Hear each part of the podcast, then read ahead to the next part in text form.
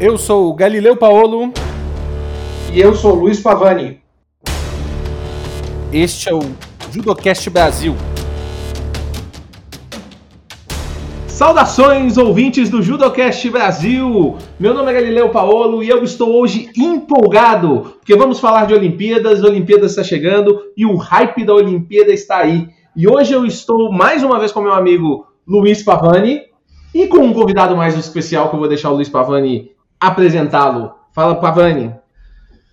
Fala galera, tudo bem? Prazer estar aqui com vocês mais uma vez. Programa super especial dessa semana. Uma vez a cada quatro anos, vamos bater um papo sobre a Olimpíada, sobre as categorias, atletas que estão classificados, né? Fazer as nossas previsões aqui, que nem diz o nosso convidado aqui, brincar de mãe de Ná, né? Dizer o que a gente acha que vai acontecer. Seja muito bem-vindo, nosso querido amigo, professor Nicodemos Filgueira Júnior, famoso Nico, né? Patrono do judô brasileiro essa altura do campeonato, Nico.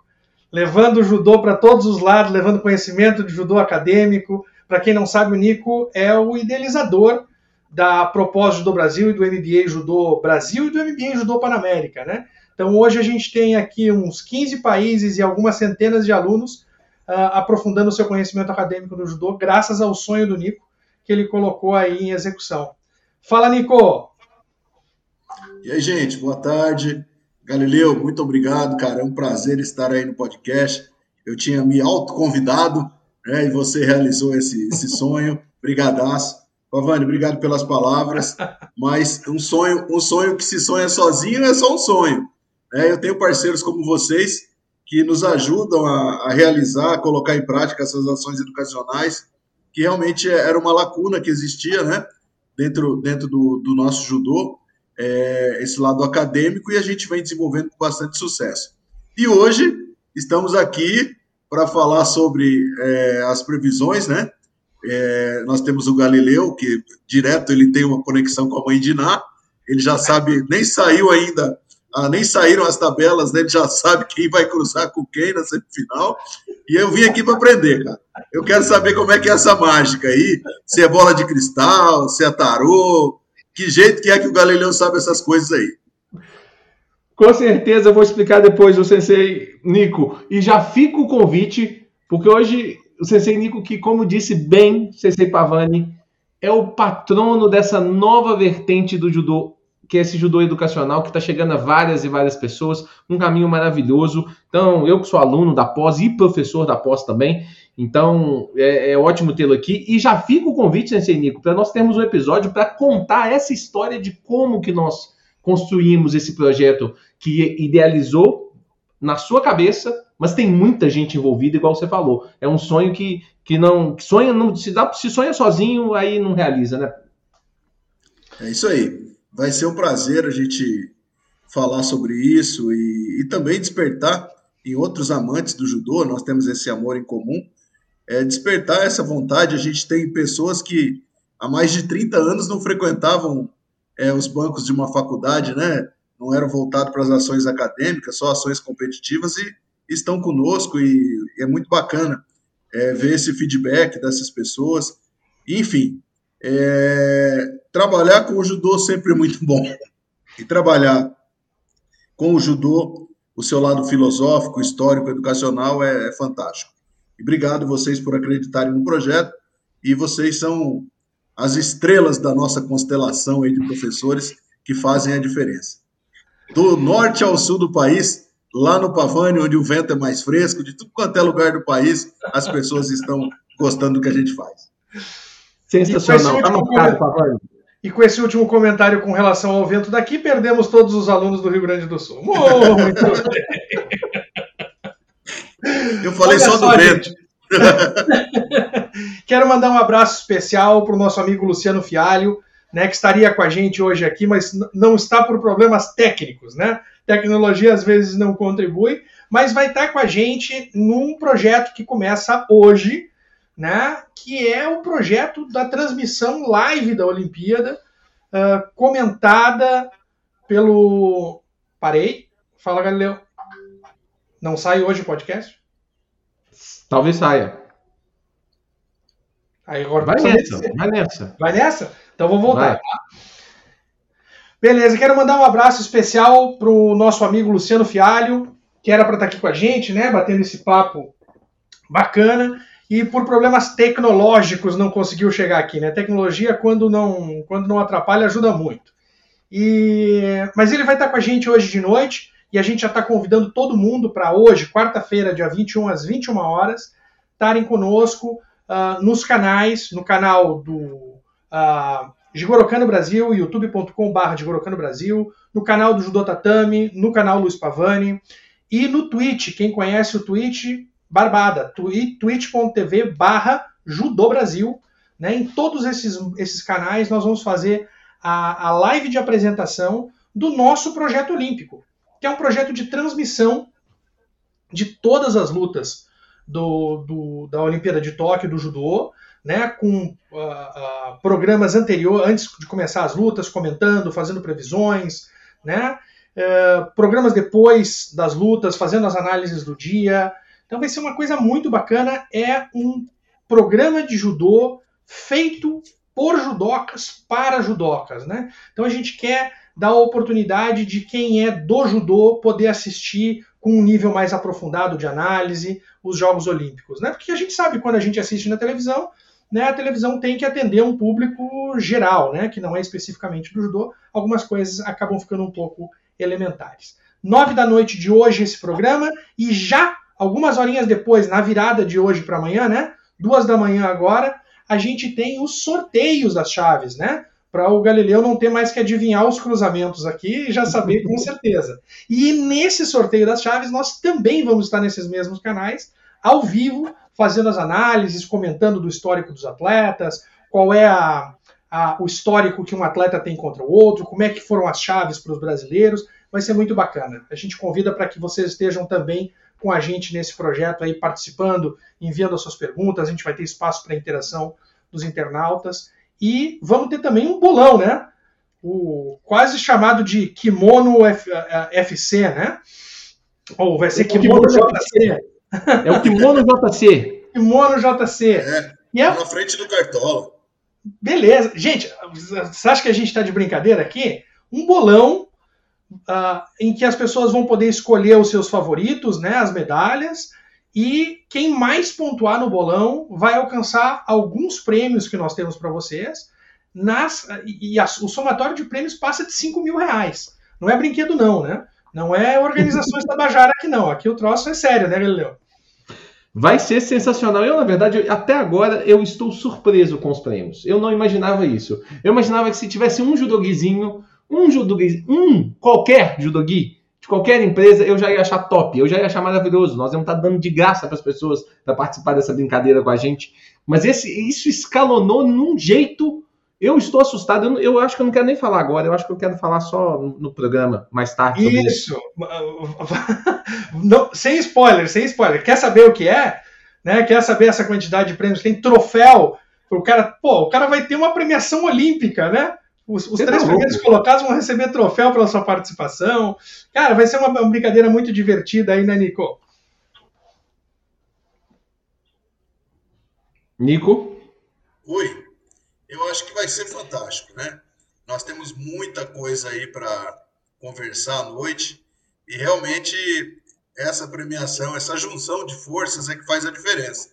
Né? Um conhece o cara da venda da esquina, o outro conhece o dono da padaria, o outro da fábrica de medalhas, o outro representante de kimonos, e aí a gente tem uma premiação fantástica.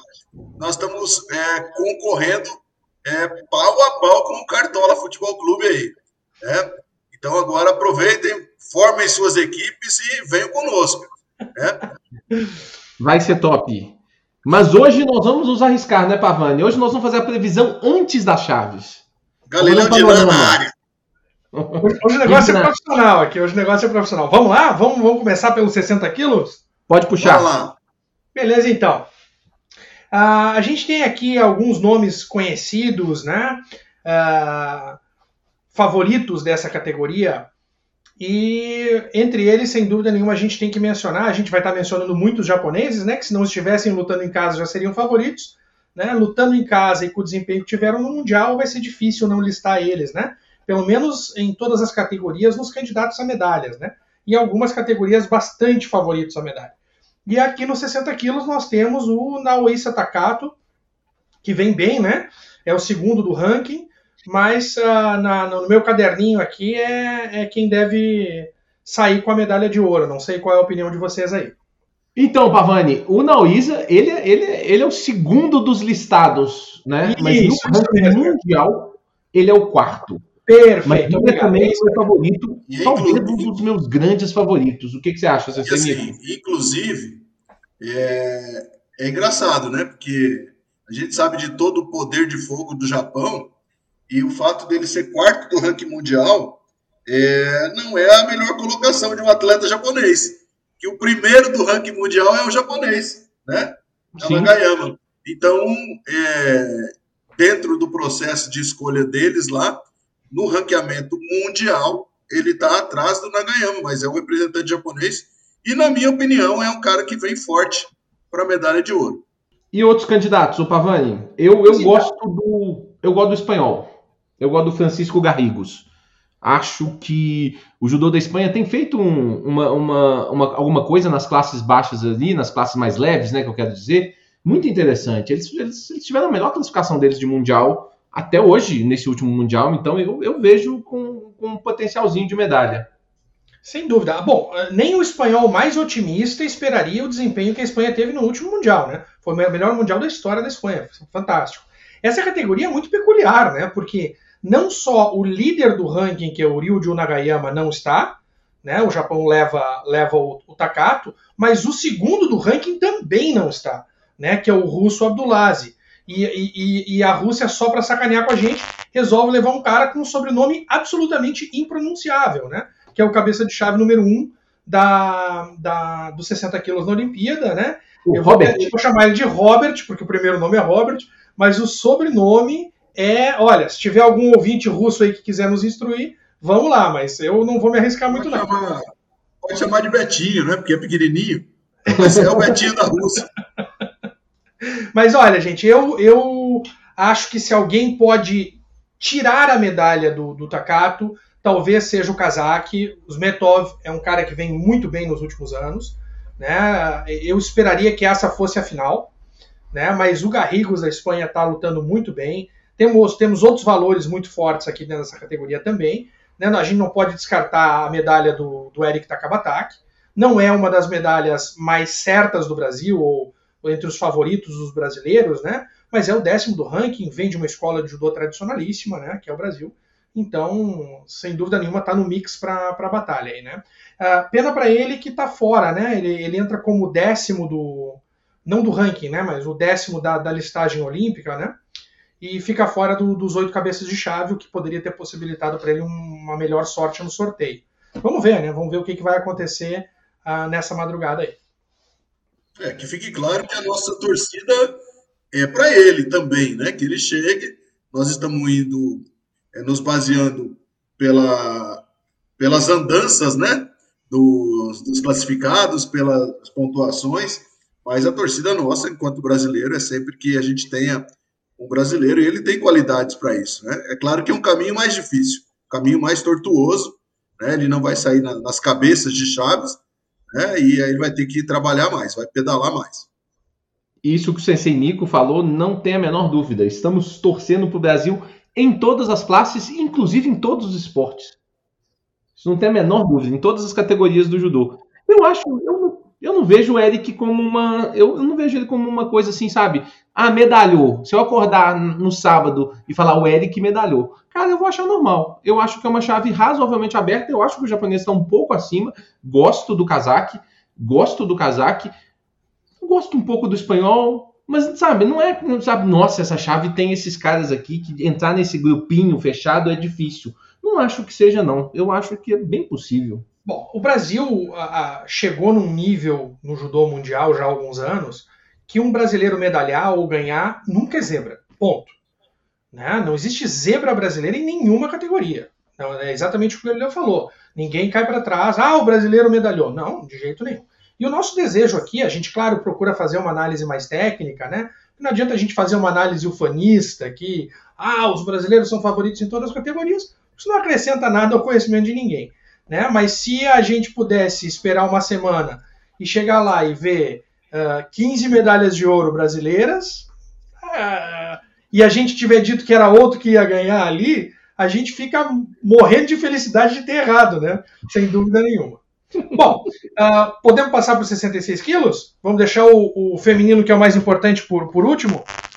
Podemos, podemos.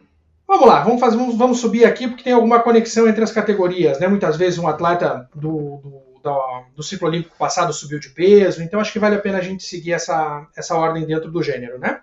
Uh, nos 66 quilos, o líder da, da, do, do, ranking, né, o primeiro colocado para a Olimpíada, é o Manuel Lombardo, uh, seguido do uh, Enbao da, da Coreia, e nós temos uh, um georgiano na terceira posição e o grande favorito da categoria vem em quarto, né? Que é Rifume Abe, né? o outro Abe uh, da dupla. E a mim me parece que seja o, o, grande favorito, né? A gente não pode descartar nenhum desses nomes que se falou aqui, até outros que vêm depois, né? Mas se tudo acontecer como se espera, uh, o Abe está aí uh, com a medalha de ouro no peito, pelo menos essa, essa é a minha visão. Não sei o que, que tu pensa, Galileu. Eu, na verdade, eu tenho dificuldade em ver essa chave por causa do Maruyama. Eu acho o Maruyama melhor que o Abe, eu acho o Maruyama um cara um cara muito destacado, assim, razoavelmente acima da média. Eu, a gente vai discutir bastante no dia do 66 o porquê dessa decisão do Japão de fazer um, um, um, um playoff lá, né? Uma seletiva entre os dois.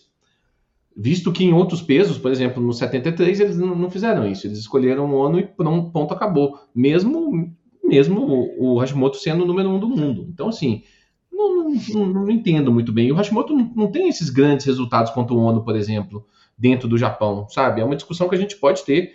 Não que eu seja contra ou a favor da seletiva, mas assim, não entendo. Eu acho o Maranhão mais judoca, a, a comissão técnica do Japão acha o Maranhão mais judoca, e quem tá indo é o Abe. Se o Abe ganhar, vai ser uma das melhores histórias da Olimpíada, não só do judô, porque eu imagino que o Abe e a Uta Abe podem ser campeã, campeões no mesmo dia, no mesmo esporte, no Japão. Isso ia ser fabuloso. Eu acho que ele está super favorito, super favorito nas casas de apostas, inclusive o, Abe, o Abe, mas eu não sei não, eu estou com um feeling do, do coreano, do Ambao. Eu estou com um feeling dentro de mim. Mãe de Ná, mãe de Ná desceu aqui. e você, Nico? É... Cara, eu esse peso aí, por toda a dificuldade do AB chegar, e a gente a gente tem isso aí dentro da história do judô competitivo que a gente acompanha, muitas vezes é mais difícil o cara ser campeão, vamos supor, de um estado tão competitivo como São Paulo do que ser campeão brasileiro. E eu acho que é mais ou menos parecido aí o que aconteceu lá. Né? O Abe conseguir tirar o Maruyama, as qualidades fantásticas, é, tem, tinha essa tendência né, da equipe técnica japonesa em ter como predileto né, o, o Maruyama, e o Abe ele veio ali como azarão, e eu tenho certeza que daquela seletiva para cá, aquele espírito samurai de japonês dele está muito mais forte, muito mais aflorado. Então ele vai vir para ser o dono dessa medalha de ouro. É, isso me parece também. Ele vem numa posição mental muito forte. A gente viu o Maruyama fazer uh, um mau campeonato mundial. Ele não foi, ele não estava num dia bom. Né? Ele não brilhou como a gente vê ele brilhar. E mesmo assim foi o campeão do mundo. Né? E aí o Abe tendo superado ele, acho que vem para fazer um strike aqui. Né? Não seria surpresa, o Anbao que a gente está falando da, da, da Coreia é campeão mundial já faz um tempo, né? Ele foi campeão mundial sênior em 2015, mas é um cara que está sempre nas cabeças. É, duas vezes medalha de ouro no Masters, né? Tem uma medalha de bronze em, em Mundial em 2018. Então é um cara que está num nível muito alto, né? Mas eu acho, eu realmente acho que aí ninguém vai botar a mão na, na medalha do Acho que ele vai estar tá mentalmente muito forte e tecnicamente é um cara fantástico. Então acho que, que não cabe. Talvez o Manuel Lombardo, né? Gente, ajudou, né? Não tem isso. É, você pega, por exemplo, uma prova de natação, dificilmente você tem uma surpresa muito grande, né? Judô não, né? Judô, eu estava vendo uma estatística, a gente não está falando dos 100 quilos, vai falar daqui a pouco mais, né? Mas, por exemplo, nos 100 quilos, o único atleta que conseguiu manter o seu título mundial de um mundial para o outro foi Kosei Inoue. Então, só o Inoue havia sido bicampeão mundial consecutivo nos 100 quilos, coisa que o Jorge Fonseca repetiu agora. Mas isso nos mostra como é difícil tu te manter na, no topo no judô e como é complicado tu falar em favoritos, né? Mas se, a, se der a lógica, eu acho que a gente está a gente tá na, com, com uma medalha para o Japão aí. 7-3, é pessoal. 7-3 é, é, impressionante, né? Porque nós temos primeiro dois campeões olímpicos, atuais campeões olímpicos, dentro da categoria, né? Isso vai acontecer duas vezes, né? Vai acontecer no, no mais de 100 e no 7-3 porque o Fábio Basile, campeão olímpico no Rio de Janeiro no 66, subiu para o 7-3, né? E tá fora dos cabeças de chave. Como tá fora dos cabeças de chave, a Vossa Excelência Magnânima, né, Vossa Divindade Shohei Ono, né, tá fora dos cabeças de chave na Olimpíada. Então a gente pode ter um cruzamento muito forte, né, com algum dos cabeças logo nas primeiras fases, né?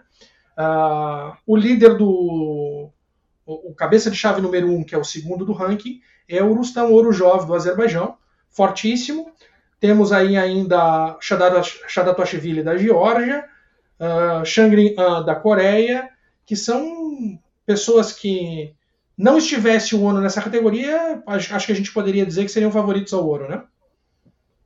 É nessa categoria aí, especificamente, é, eu, eu gostaria que tivesse acontecido aquela migração, né?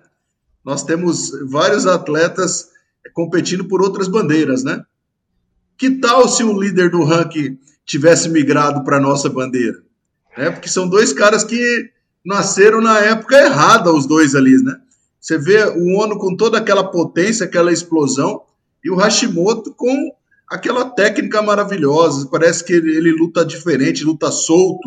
É um cara que você vê no treino, você vê ele pessoalmente, você não, não, não, não consegue fazer um diagnóstico. Ele não tem um porte atlético igual do ONU, mas é um cara que a qualquer momento ele faz um ipom, né? Então, poxa, quem dera, né, que se nós tivéssemos o Hashimoto é, migrado para a bandeira brasileira, aí nós teríamos aí realmente uma chance magnífica de medalha. Mas, e assim, olha, eu, eu não quero que como vai haver uma competição, um bolão, eu não posso pegar e passar tudo de mão, mão beijada. Porque se eu falar assim, vai ser o primeiro, segundo, terceiro, aí o pessoal vai copiar e vai ganhar o um bolão. Então, eu me detenho a só falar da medalha de ouro. Tá? Então, é, chorei ontem e acabou. Um abraço. Eu acho que nós estamos correndo risco nessa chave de ter o primeiro, a primeiro duelo de final que não tenha nenhum dos cabeças de chave. Italianos, a gente, você falou do Manuel Lombardo, que fez uma, que fez uma luta no Mundial com, com o Maruyama, falando do 66, que foi assustadora, nem parecia uma luta de primeiro do ranking, que o Maruyama foi mal e mesmo assim ele não fez nada na luta inteira. Mas italianos, no geral, eles, eles têm uma questão do dia. Do dia. Quando tá no dia, os caras são imparáveis. Basília é um desses aí. Eu acho o Basília, quando ele tá no dia, um judoca muito diferente. E quando ele tá, não tá no dia, ele é um judoca bem mediano. É, Aí vocês vão falar, mas isso acontece com todo mundo. Não é bem assim, não. Esses não, caras, no caso do Basílio é especial, né? Ele flutua demais, demais. Ele flutua mais do que os outros. E esses caras ali da Rússia, Geórgia, Azerbaijão, Cazaquistão, todos esses caras são, eles têm um judozinho mais constante. Por isso que eles inclusive estão na, na, nas primeiras posições do ranking, tá? Eu gosto muito do Odojov, gosto muito, gosto muito. Acho ele um baita atleta, mas ele tá na chave do, do ONU. É isso. É esse é o problema, né? O Ouro Jovem é um baita, é um, é um, é um baita atleta. O Shadat é um baita atleta. O Han Shangrin já ganhou, inclusive, do ONU, acho que num, num continental asiático, né? Sim. Uh, esse menino da Suécia, Tommy Macias, vem muito bem nos últimos Ele tempos. Ele fez um baita mundial. Então, nós temos, mencionamos o Fábio Basile, mas um pouquinho mais para baixo na classificação olímpica, a gente tem gente muito boa também. Então, é, é, é uma. Eu, eu diria que é uma categoria, tirando o ouro, muito disputada. Acho que o ouro é do ONU, para mim, seria a maior surpresa da Olimpíada. Uh, se o ONU não fosse campeão olímpico. Muito mais surpreendente para mim do que no caso do Teddy René não, não, ser, não ser campeão. Segunda Mas eu, maior. Eu... Oi? Segunda maior, já vou te corrigir, por causa do por equipe, que eu sei da sua opinião. Ah, então. Não, é verdade, é verdade. Não, ali não tem, ali não vai ter surpresa. Essa não vai acontecer. Alguém quer jogar mil reais comigo como não vai acontecer? Tô jogando. A ninguém, ninguém seria maluco de apostar num troço desses. Né? É impossível. O desempenho do Japão nos últimos anos e o desempenho da equipe japonesa no último Mundial, a equipe B, C, D do Japão, devia ter juvenil do Japão lutando naquele troço lá, foi demais. É realmente impressionante. Mas eu tenho que fazer uma, uma ressalva, né, gente, aqui. Ah, é uma categoria em que a, a gente tem o Eduardo Barbosa, né, que vai ter uma vida difícil, né? A gente acabou de falar aqui. Uh, vamos supor que a partir das quartas de final, né? Uh, o Eduardo esteja aí, ele vai estar tá enfrentando al algum desses grandes lutadores que a gente falou. Então é uma categoria difícil para o Eduardo, né? Diferente de tu ter uma categoria, por exemplo, que fosse o ONU, o monstro favorito à medalha de ouro, e a categoria fosse mais misturada depois disso, né? Mas vamos lá, né? Tomara que o Eduardo chegue, chegue forte aí. Eu quero fazer uma ressalva, gente, porque a gente acabou não mencionando, não falando do Daniel, Daniel. Carguinho no 66, né? Que eu acho que é uma boa chance de medalha para o Brasil. Daniel, se tiver um dia bom, como o Galileu tinha falado, é uma, uma, uma categoria mais misturada, essa do 66 aí, né? Acho que dá para o Daniel chegar sim, né? De repente, acho que seria uma, uma possibilidade bem boa de beliscar uma medalha, né? Ou seria um sonho, né? Imagina uma final uh, com o Abe, né? emocionante. Eu acho o Carguini muito bom atleta. Eu gosto muito do judô dele. Inclusive, desses mais leves todos do Brasil, é o meu preferido. Tá? Mais do que o Eduardo, mais do que o Eric. Eu gosto muito do Daniel. Eu, eu gosto da maneira como ele conduz as lutas. Eu acho ele um, um atleta eu, eu, eu, eu, eu acho ele que tá no. O problema dele é que ele tá num peso difícil. 66 é, é bem difícil. Eu, eu, pra te falar a verdade, o Pavani, eu tenho uma visão diferente. Eu acho que se ele tá no 60 ou no 73, eu acho que ele tem mais chance de medalha do que no 66. 66 é um peso chato. Chato. Mas assim, eu acho que ele tem chance de medalhar sim. Eu, eu vejo como uma possibilidade real. Se fosse uma surpresa, ah, quem que vai ser a surpresa do Brasil? Como você falou, não é nenhuma zebra mas um cara que não está na lista que pode aparecer. Eu acho o Carguini. 8-1, gente. Eu, eu, eu vou dizer para vocês que eu acho que aqui 8-1, 90 e menos de 100 são as categorias mais emboladas, mais difíceis, para mim pelo menos, de bater um martelo e dizer: ó, esse é o campeão mundial. Né? A gente tem ali o belga, o Matias Kasse, que vem numa fase primorosa né? Vem muito bem. Uh, Sajimuk de Israel, que também tem figurado direto. Depois, o terceiro cabeça de chave é o Grigalashvili da Geórgia. Como a equipe da Geórgia está tá consistente, né? Acho que não teve nenhum peso que a gente não viu um georgiano bem classificado aqui, né? Uh, uhum. E depois outros, outros valores, né? Uh, em sexto, cabeça de chave, vem o Said Molei, que luta pela Mongólia, mas todo mundo deve lembrar dele como atleta do Irã, né? Até teve uma, uma controvérsia envolvendo, envolvendo, envolvendo ele, né? Com o atleta de Israel. Nada a ver com ele, tudo a ver com os regimes políticos, né? E ele agora, né? Então saiu do Irã e defende as cores da Mongólia. É um campeão do mundo, a gente não pode descartar ele, né? E alguns outros valores mais para baixo ali. O canadense Valois Fortier vem vindo bem também. Né? Tem, tem gente boa brincando nessa categoria. Nico. Engraçado que o Pavani falou bastante na categoria e não falou do cara que vai ser medalha de ouro.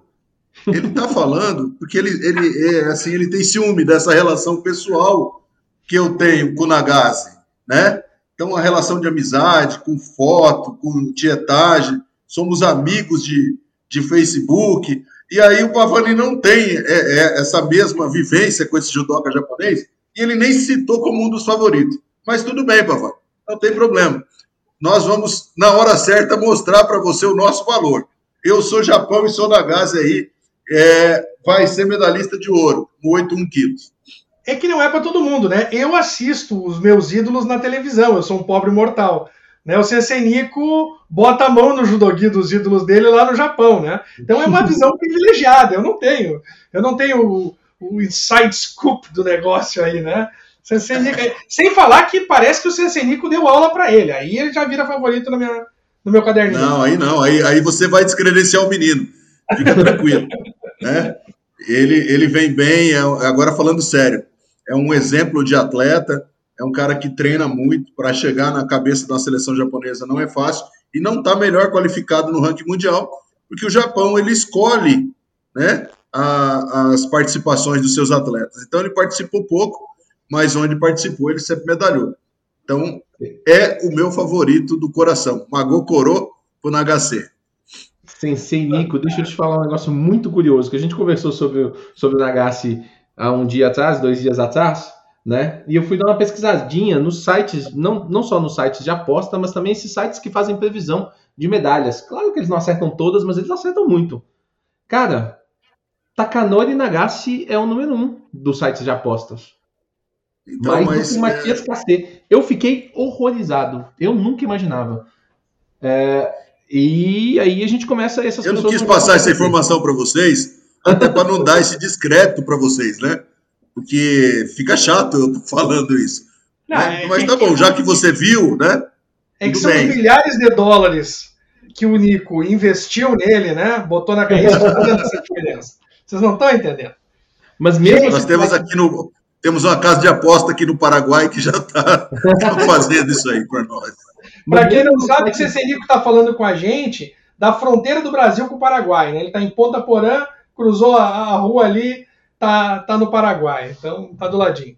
Mas mesmo nos sites de previsão, não só esses de apostas, nos de previsão, eu vi dois. E nos dois ele medalha e em um ele medalha de ouro. Então, assim, eu comecei a repensar um pouquinho. Não é a minha final preferida. Eu, eu acho que o Matias Cassi tá, tá numa fase absurda. É, ele fez um Mundial muito dominante. Muito dominante. Sabe? Eu acho que ele está numa fase absurda, mas não é a final que eu gostaria. Eu torço para ser uma história olímpica. Eu gosto das histórias olímpicas. Acho que o, o esporte é feito de histórias. Eu acho que a história que ficaria seria uma final entre o Saed Molaei e o Sagi Muki, por causa de tudo o que aconteceu alguns anos atrás, que o Pavani já comentou. Seria a minha final corre, dos sonhos. Corre o risco de não ter a luta, né? No, eu acho que agora vai não ter luta. Mais. Essa é a diferença não corre mais, né? Não corre mais esse risco. O, graças, a, graças a tudo quanto é bom, o, o Said Moledes saiu de dentro daquele jogo do Irã, né? Uma crítica forte que eu faço ao Irã aqui, né? Lugar de política na política, não é dentro do esporte. E tu obrigar um atleta, atleta aposta a corrida pro bebedouro, né? Para ver quem é que chega antes.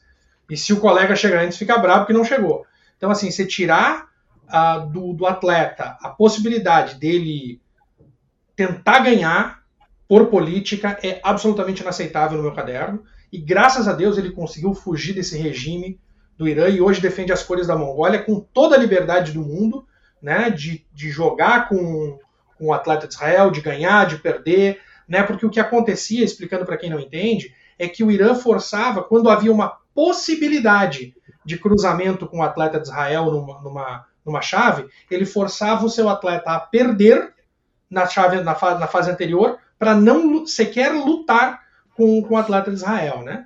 Então, assim, independentemente de vieses políticos, política é na política, né? Uh, não dentro do esporte. No, no, lutador luta, né? Então é isso que a gente deseja. E essa lembrança do Galileu eu acho que é preciosa, né? Eu também gostaria muito de ver isso acontecer, uh, porque são amigos. Olha que coisa fantástica, né? Quando você tira os entraves das pessoas e deixa as pessoas serem pessoas, os dois são amigos, né? Então tenho certeza que gostariam muito de, de poder se enfrentar com franqueza, né?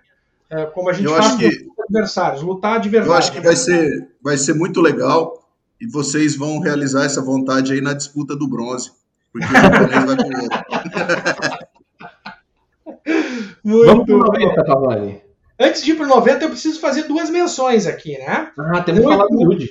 Não, não só do Yudi, nós temos dois brasileiros no 8-1. Nós temos o Yudi e o Nassif Elias lutando pelo Líbano, né? Então, duas chances de medalha brasileira aí. Eu, para mim, não me interessa se vai contar no cômputo geral lá da televisão medalha para o Brasil ou não, medalha do Nassif Elias é medalha brasileira, né?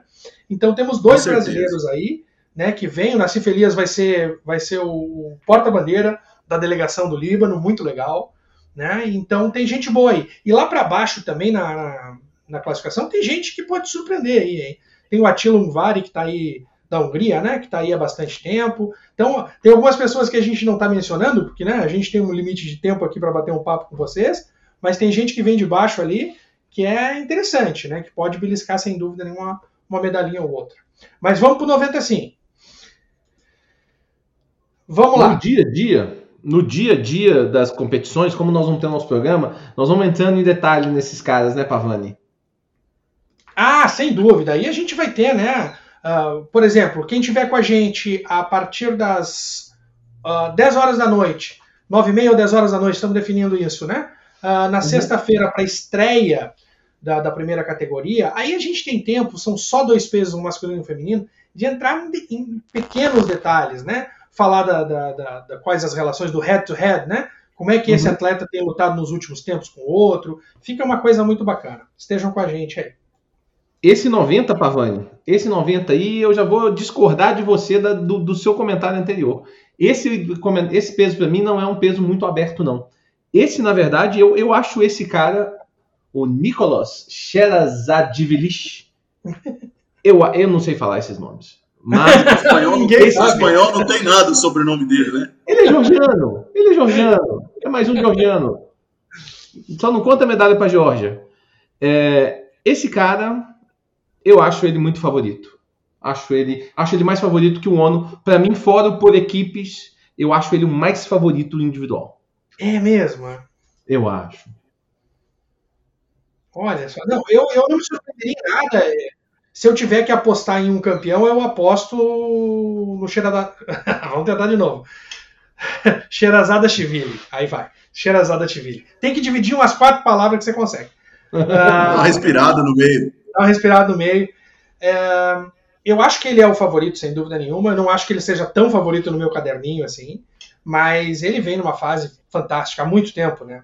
Ele vem segurando essa onda. Mas esse holandês, esse Van Tend, uh, tá lutando muito, tá querendo incomodar. Eu, eu gostaria muito de ver uma medalha na mão do Silva Morales, de Cuba. Acho que é um cara que luta muito.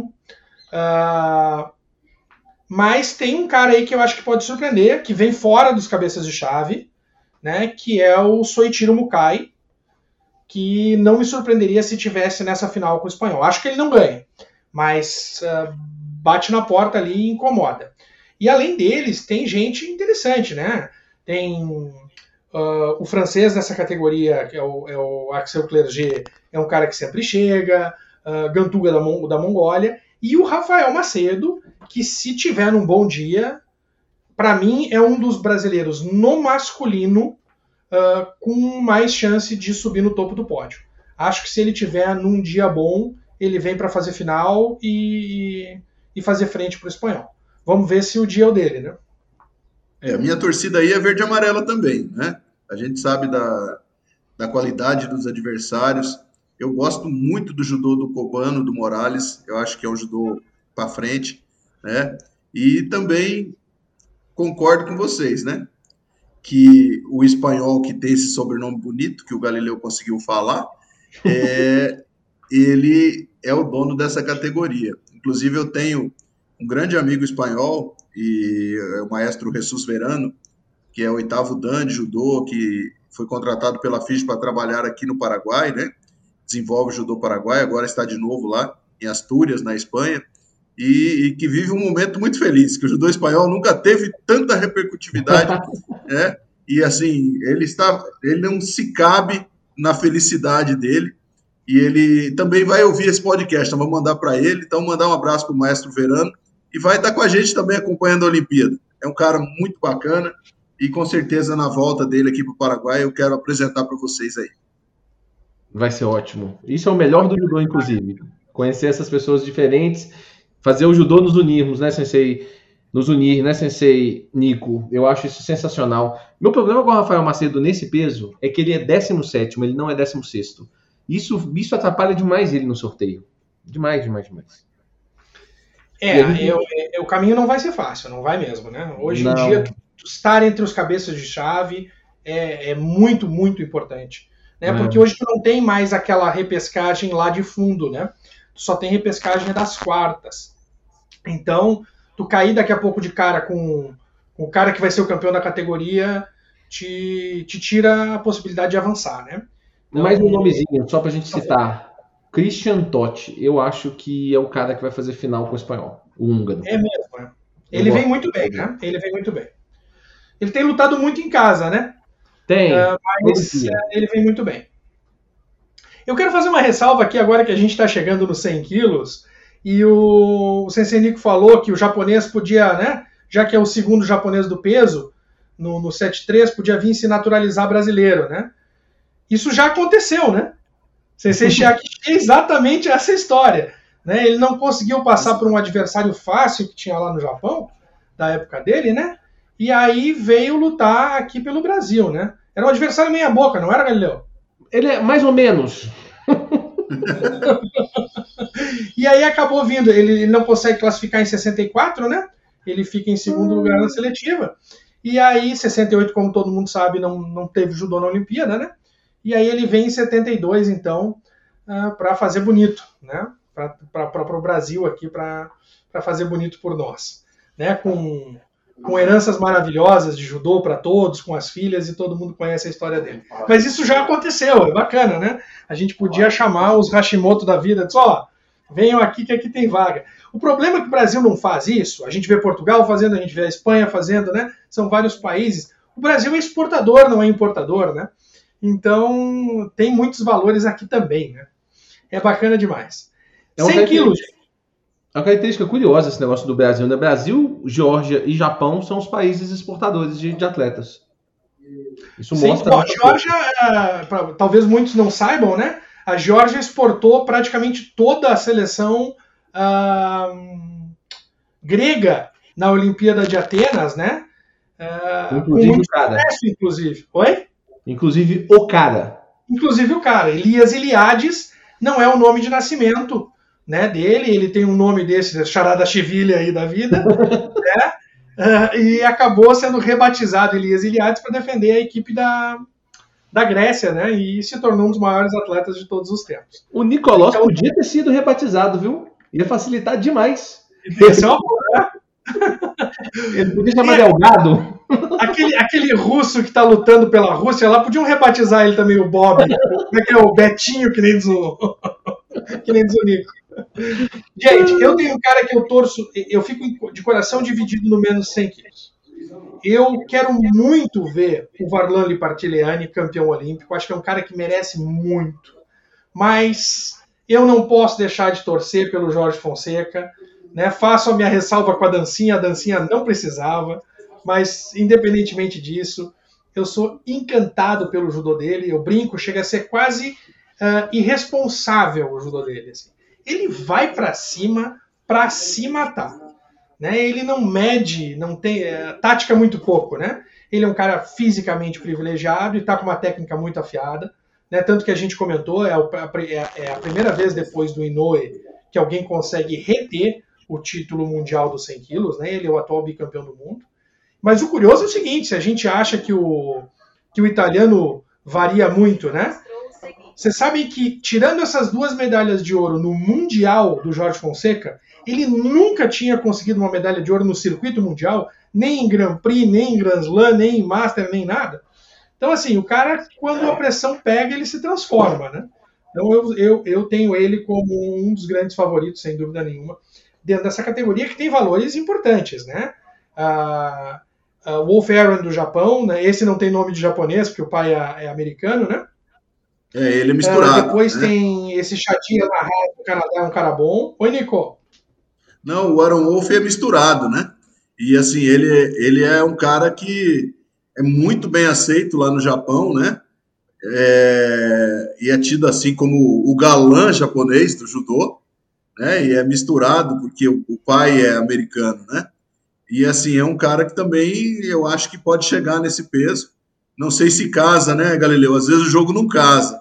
Não sei se o jogo dele casa com Fonseca, porque são dois que têm o judô agressivo, né? o Wolf ele tem um judô diferente do judô japonês. Ele não tem aquele estilo só de gola e manga, ele faz pegada por trás, faz pegada cruzada. Então eu não sei como é que vai ser o jogo. Mas é uma final que eu gostaria de ver, viu, Pavan? Essa luta eu gostaria de ver, viu, Nico? Essa luta eu gostaria de ver. Nem sei se eles vão se pegar na final. É uma luta que eu gostaria muito de ver, porque eu, eu gosto muito do judô. Eu, eu, eu, eu gosto do, do Fonseca, fora a dancinha. Vamos colocar a dancinha dentro de uma caixinha, né? Que a dancinha é errada. Eu, alguém tem que vir para ele e falar assim: meu irmão, o seu judô é lindo, mas a dancinha é errada. Vai dançar fora do, do dojo. Fora, dança fora do quadrado lá. Vai para lá. Mas fora isso, ele é muito bom, muito bom judoca. Gosto desse estilo que o Pavani comentou eu, eu, gosto dos caras que saem um pouco do padrão, porque eu acredito muito filosoficamente do judô sendo um, um, caminho pessoal, né? A gente discute muito isso na parte educacional. Então eu gosto do cara que sai do padrão. E eu gosto muito do, do, do Aaron Wolf por causa disso. Eu acho que ele, ele consegue fazer uma mistureda, uma mistureba muito positiva da técnica japonesa com. É como se tivesse pegasse um japonês e tirasse ele um pouquinho do Japão. Adoro isso, adoro isso. Mas o mais consistente da categoria é o georgiano isso aí, essa chave é muito aberta para mim. Essa aqui, se eu tivesse que colocar um dinheiro, eu ia ficar muito complicado, eu ia achar muito complicado. Algumas coisas que eu acho que são interessantes aqui. A outra pessoa que eu reconheço uma influência externa ao judô tradicional japonês é o Ono. Né? Ele é um cara que, que visita a, a Mongólia, que está em estábulo de sumô. Ele é um cara que busca inspirações fora do, do judô tradicional mas acho que não, não no nível do, do Aaron Wolf. Nesse caso, eu acho que um dos grandes responsáveis por essa abertura, por, pela valorização do, do atleta japonês estar tá buscando boas ideias em outras escolas de judô, é o Inoue. Ele é um cara muito internacional no seu judô. Apesar de ter um judô muito tradicional japonês, seu Enage, Ultimata, Shiwaza, né? Ele é um cara que circulou muito o mundo e é um cara de cabeça aberta, né? Então eu acho que assim, a gente vai chegar no final da Olimpíada e o grande campeão olímpico de Tóquio vai se chamar mais uma vez Kosei Inoue. Né? Eu acho que ele é o grande responsável pelo ressurgimento do judô japonês. A gente trata hoje o judô japonês como franco favorito em tudo. Mas a gente tem que olhar um pouquinho para trás e lembrar que em Londres o judô japonês fez um desempenho pífio. Né? Acho que foi conquistar uma medalha de ouro no último dia. Então, isso já tinha acontecido em 88 também em Seul, né? Então, o fato dos japoneses serem dominantes numa Olimpíada e serem favoritos nessa medida não é uma coisa garantida, não é uma coisa que acontece todos os anos, né? Esse ano acho que muito se deve ao trabalho dele. Uh, vocês que estão querendo ver o Aaron Wolf no, na final, ou é ele ou é o Lipartiliani, tá? Fazendo a mãe de Ná, que nem o, o... Eles se enfrentam na semifinal, se os dois avançarem, viu? É, então o Aaron Wolf, para chegar no Jorge Fonseca, ele vai ter que passar primeiro pelo Lipartiliani. E aí eu acho que não passa. E Vamos aí, ver. se vocês me, me permitem uma, um adendo a esse comentário pertinente seu, Pavani, é, quando você fala da comissão técnica japonesa, né, fala do Yunoi, que além de ser um, um deus no Japão, onde ele passa, é, comparado ao Yamashita, né, onde ele passa, todo mundo faz reverência. É, aí entra, viu, Sensei Galileu, o lado que o Japão tem de melhor, é, que é o lado do conhecimento. Não sei se vocês sabem, mas o Inoi é doutor em educação física. A comissão técnica japonesa, todos têm, no mínimo, um mestrado. Então, eles unem o conhecimento acadêmico, conhecimento científico e o conhecimento do dojo. Talvez essa seja a diferença. Né? Essa renovação que aconteceu, é... mas a gente acaba não vendo isso em todos os lugares. E dá uma grande diferença. Eu não Essa a é a minha humilde opinião. Não tenho a menor dúvida disso. Não sei se é a principal diferença, mas que é uma delas que passa por isso, eu não tenho a menor dúvida. Eu fiz um, eu tenho um vídeo no meu canal fazendo uma comparação de como é que os dinheiros são investidos no esporte brasileiro e no esporte japonês. Uma das grandes diferenças é na qualificação da comissão técnica. Isso aí é uma gigantesca diferença de como é que o dinheiro é gasto no Brasil e, e, e como é que é gasto no Japão. Então eu concordo 100%, Sensei Nico. Então nós vamos poder discutir isso esses dias nos nossos programas. Vai ter muito tempo entre os intervalos, nós vamos conversar um pouco sobre isso. Gente, fica a dica aí. Quem quiser dar uma procurar, tem uma apresentação do Inoue junto com o irmão dele de Nagi no Kata. Eu não sei se é antes de um Grand Slam, é no Japão.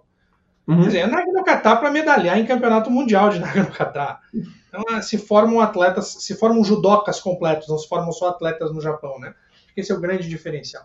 Bom, gente, e temos ainda, né? Temos brasileiro, né? Rafael Buzacarini é um dos nossos brasileiros do, do, do masculino que já vem com bagagem olímpica, né? Então, não é a estreia, isso sempre favorece, né? Ele não vem numa posição uh, ideal, ele não é cabeça de chave, mas ele está na 15ª posição, né? Então, eu acho que é, é não, não dá para descartar ele. Está numa idade boa, está com 29 anos, né? Eu imagino que seja o último ciclo dele, não sei, né? Mas acho que não ser o primeiro, a primeira Olimpíada é sempre importante, né? tira um pouco do, do peso. Ele já teve a estreia dele no Rio, agora acho que vem mais tranquilo para lutar nos 100 quilos. Vamos torcer. difícil. 100 quilos, mais de 100, peso pesado, porque aqui o bicho vai pegar. Bem, Opa. aí é o seguinte, eu tenho que falar porque a gente é mais ou menos nesse peso aí, né? Acho que nós três estamos aí nessa categoria, né? Porque judoca ele não engorda, né? Ele muda de categoria. Só que quando a gente chega nessa categoria, nós já estamos nela e não tem jeito não mais. Muda mais. Eu estou tentando nós estamos mudar. no absoluto. Eu estou né? tentando mudar. e essa, essa categoria, ela, eu assim, eu vou torcer por um azarão. É o 16 do ranking mundial, né? Talvez ele possa dessa vez chegar. Eu vou torcer para esse azarão. Quem é, Pavone, o 16 do ranking mundial? Eu não sei, eu sei que eu sei que é francês, mas eu vou ter que procurar o nome dele.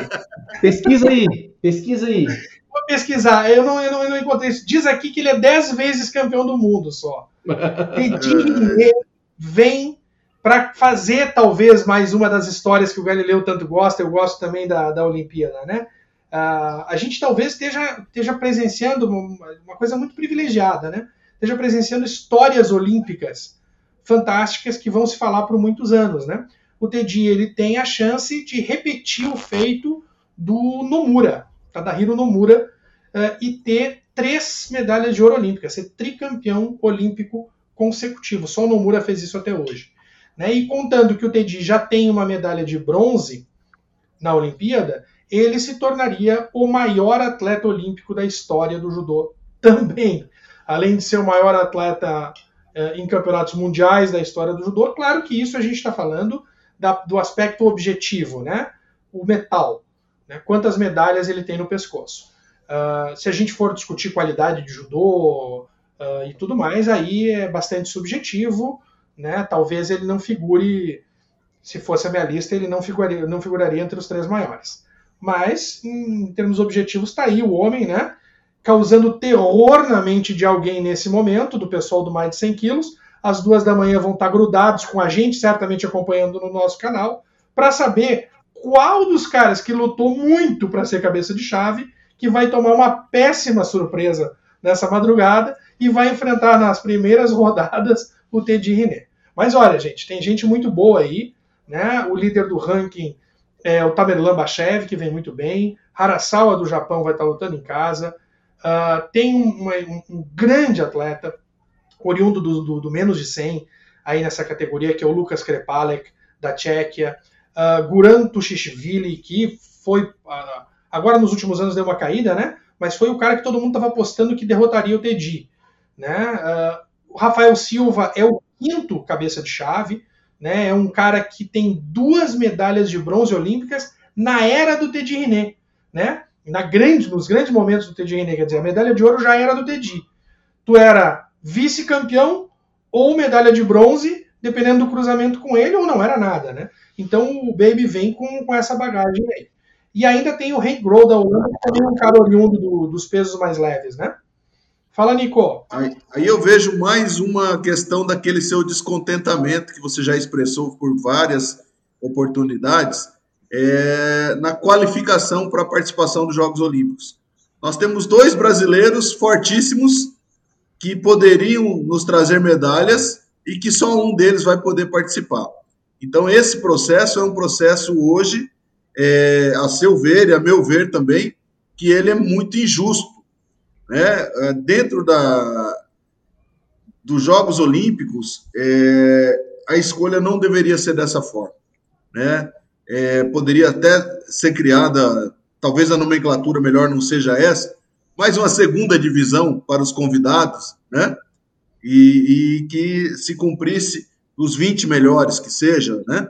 Os 20 melhores, melhores ranqueados, eu acho que seria mais justo e nós teríamos oportunizado as pessoas que é, trabalham uma vida inteira para um ciclo olímpico.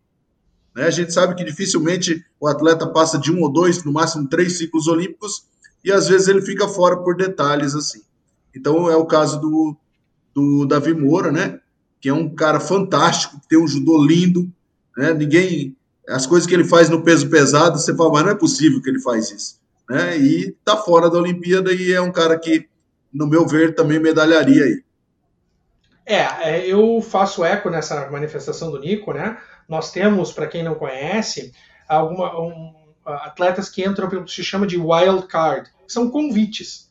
Por exemplo, no pesado, o último atleta a entrar é da equipe de refugiados, uh, é o atleta que é centésimo no ranking né, e vai para a Olimpíada. O outro que é wild card é o atleta da Líbia, 69 do ranking. E estão fora, só para vocês terem uma ideia, neste peso, estão fora Kokoro Kageura, do Japão, número 3 do ranking mundial. Estão fora uh, o número 5 do ranking mundial, Inal Tassoev, da Rússia. Está fora o Davi Moura, que o Nico já mencionou. Está fora Roy Meyer, da, da Holanda, que é o oitavo. Uh, a Holanda escolheu o Henk Grohl, que é o nono. Né? Uh, isso sem falar em nomes que a gente sonhava em ver, em ver na Olimpíada, como no 7-3. Então, isso aconteceu muito. Né? a gente tem essa mesma situação no pesado feminino brasileiro. Né? Então é muito chato isso, é muito triste se deixar um atleta que trabalhou muito para aquilo ali de fora, né? Porque não são só nações, são pessoas, né? E para incluir, para fazer uma inclusão de outros países, eu acho importante isso, talvez. Olha que importante que seja para o judô da Líbia ter um representante e tudo mais. Mas eu, eu, acredito que a gente não pode fazer isso aos custos dos sonhos e do suor da, de outras pessoas, né? Acho que ali é resultado e quem tem resultado tem que estar tá lá. Se no atletismo pode abrir uma bateria, três jamaicanos, três americanos nos 100 metros rasos ou qualquer coisa assim, né, por que, que no judô a gente não poderia ter mais de um representante? Né? É. isso é histórico no judô, na verdade, não é nada novo. Né? A gente tem disputas homéricas dentro do pesado japonês, por exemplo, por uma vaga dentro das Olimpíadas com gente maravilhosa ficando de fora. Né? Então, eu acho que é algo que a gente. Que, que a, não sei se isso cabe à Federação Internacional de Judô, ou ao Comitê Olímpico Internacional, ou um conjunto dos dois, né? Esse, esses critérios de classificação, mas eu acho que a gente poderia ter uma revisão nisso, sem dúvida nenhuma. O atual campeão mundial do mundo de uma categoria do judô não estar na Olimpíada é um trem para as pessoas repensarem o que elas estão acreditando nessa regra. É. E não é só um. A gente tem vários atuais campeões do mundo que não vão estar na Olimpíada. Não, e gente, por exemplo, como o Kokoro Kageura, que é o cara que, que venceu o Ted Riné. Né? É. É, é, é, é, ruim, isso é muito ruim. Bom, gente, tem outras pessoas aqui, né? Eu tô encantado pelo judô do Yakiv Kamo, da Ucrânia, fez um mundial de gabarito, acho que bateu na trave, acho que acabou ficando em quinto, mas olha, me encantei pelo judô que ele apresentou. Orsa Son de Israel, como Israel tá com uma equipe forte, né? Acho Sim. que talvez essa possa ser a melhor Olimpíada de Israel e, de, e da Espanha e da. Uh, do Uzbequistão. Do Uzbequistão, obrigado. O Uzbequistão liderado pelo outro monstro técnico, né? Que a gente já falou aqui, o Elias Iliades. Acho que esses três países podem fazer a sua melhor Olimpíada da história. Sim. Esse peso, nesse peso, eu gosto. Eu já falei mais de uma vez, eu gosto do Krepalek. Eu acho ele um judoca muito subestimado porque eu acho ele melhor do que a gente fala dele. Eu acho que ele, nós tamo, vamos ter um bicampeão olímpico nesse peso e eu acho que não vai ser o Ted René. Não que eu esteja, não esteja torcendo, mas também vai ser uma história boa se o Krepalek for campeão. interessante, né? Porque eu não sei.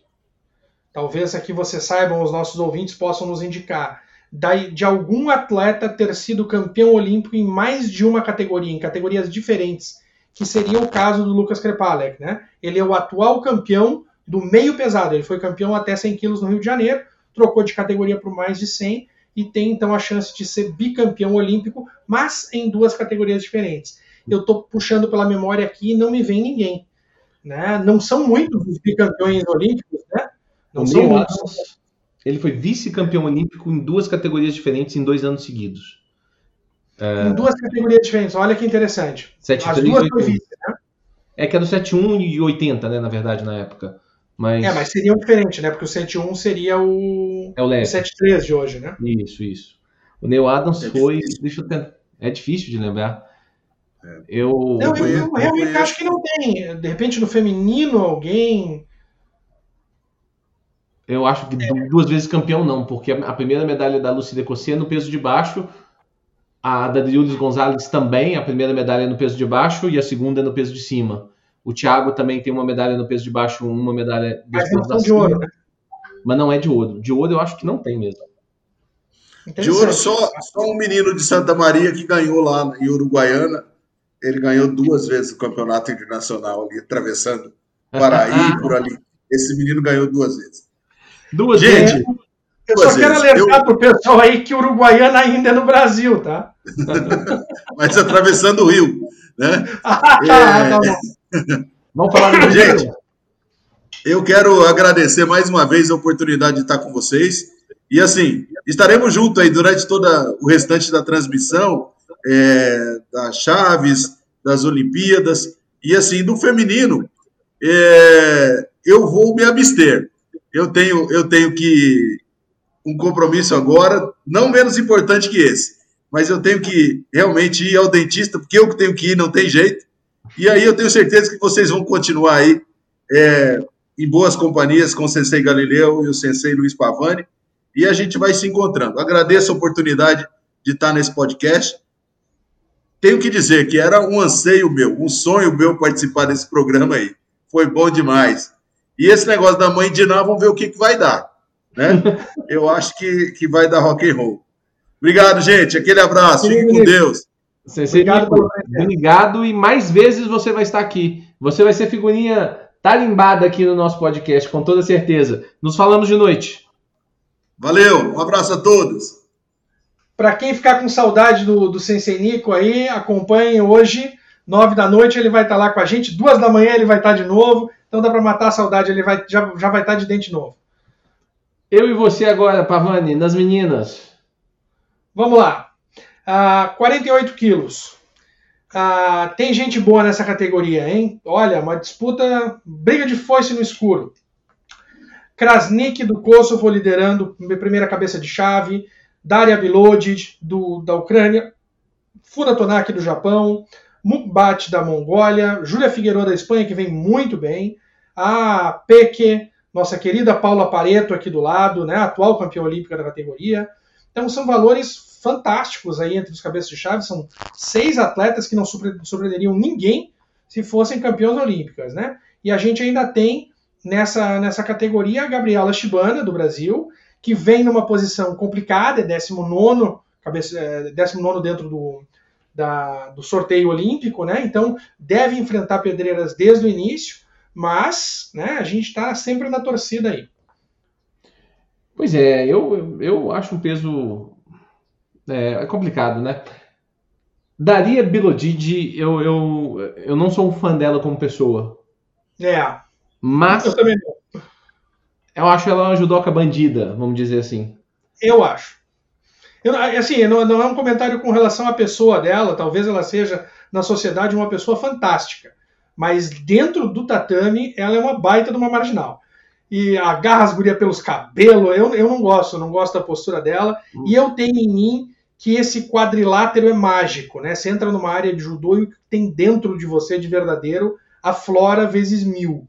Então, uma pessoa que se comporta assim no Shiaijo, me parece que se comporta assim na própria vida. Então eu reconheço o judô dela, é um biotipo curioso, né? Ela é pernuda, ela é comprida para essa categoria, oferece dificuldades tremendas para as outras adversárias, mas eu não torço por ela. Se ela ganhar, não é surpresa, mas não, não vou te dizer assim, não fico super contente se ela for a campeã olímpica, não. Pois é, eu não, não vou ficar também não, mas assim, a análise fria aqui me leva a dizer o seguinte: eu acho que se ela chegar, ela tá tendo uma dificuldadezinha de manter o peso. Ela é muito alta para categoria e tal. Se ela chegar no ponto físico interessante, eu acho ela superior às outras. É, um, é uma opinião, uma análise fria. Não tem Eu acho torcida. que se a Olimpíada fosse em 2020, ela era a franca favorita. Ela vinha numa fase fantástica, fantástica imbatível, né? Ninguém Sim. conseguia achar uma solução para jogar ela. E ela agora, no último ano, ano e pouco, praticamente todas as cabeças de chave aqui jogaram ela no, no circuito mundial. Então ela não chega na melhor fase dela. Mas sim. a fase que ela chega é suficiente sim para ser campeã olímpica. É. Eu boto meu dinheiro na, na Tonaki Funa. Eu acho que o Japão vai retomar a sua tradição uh, do, do peso mais leve feminino.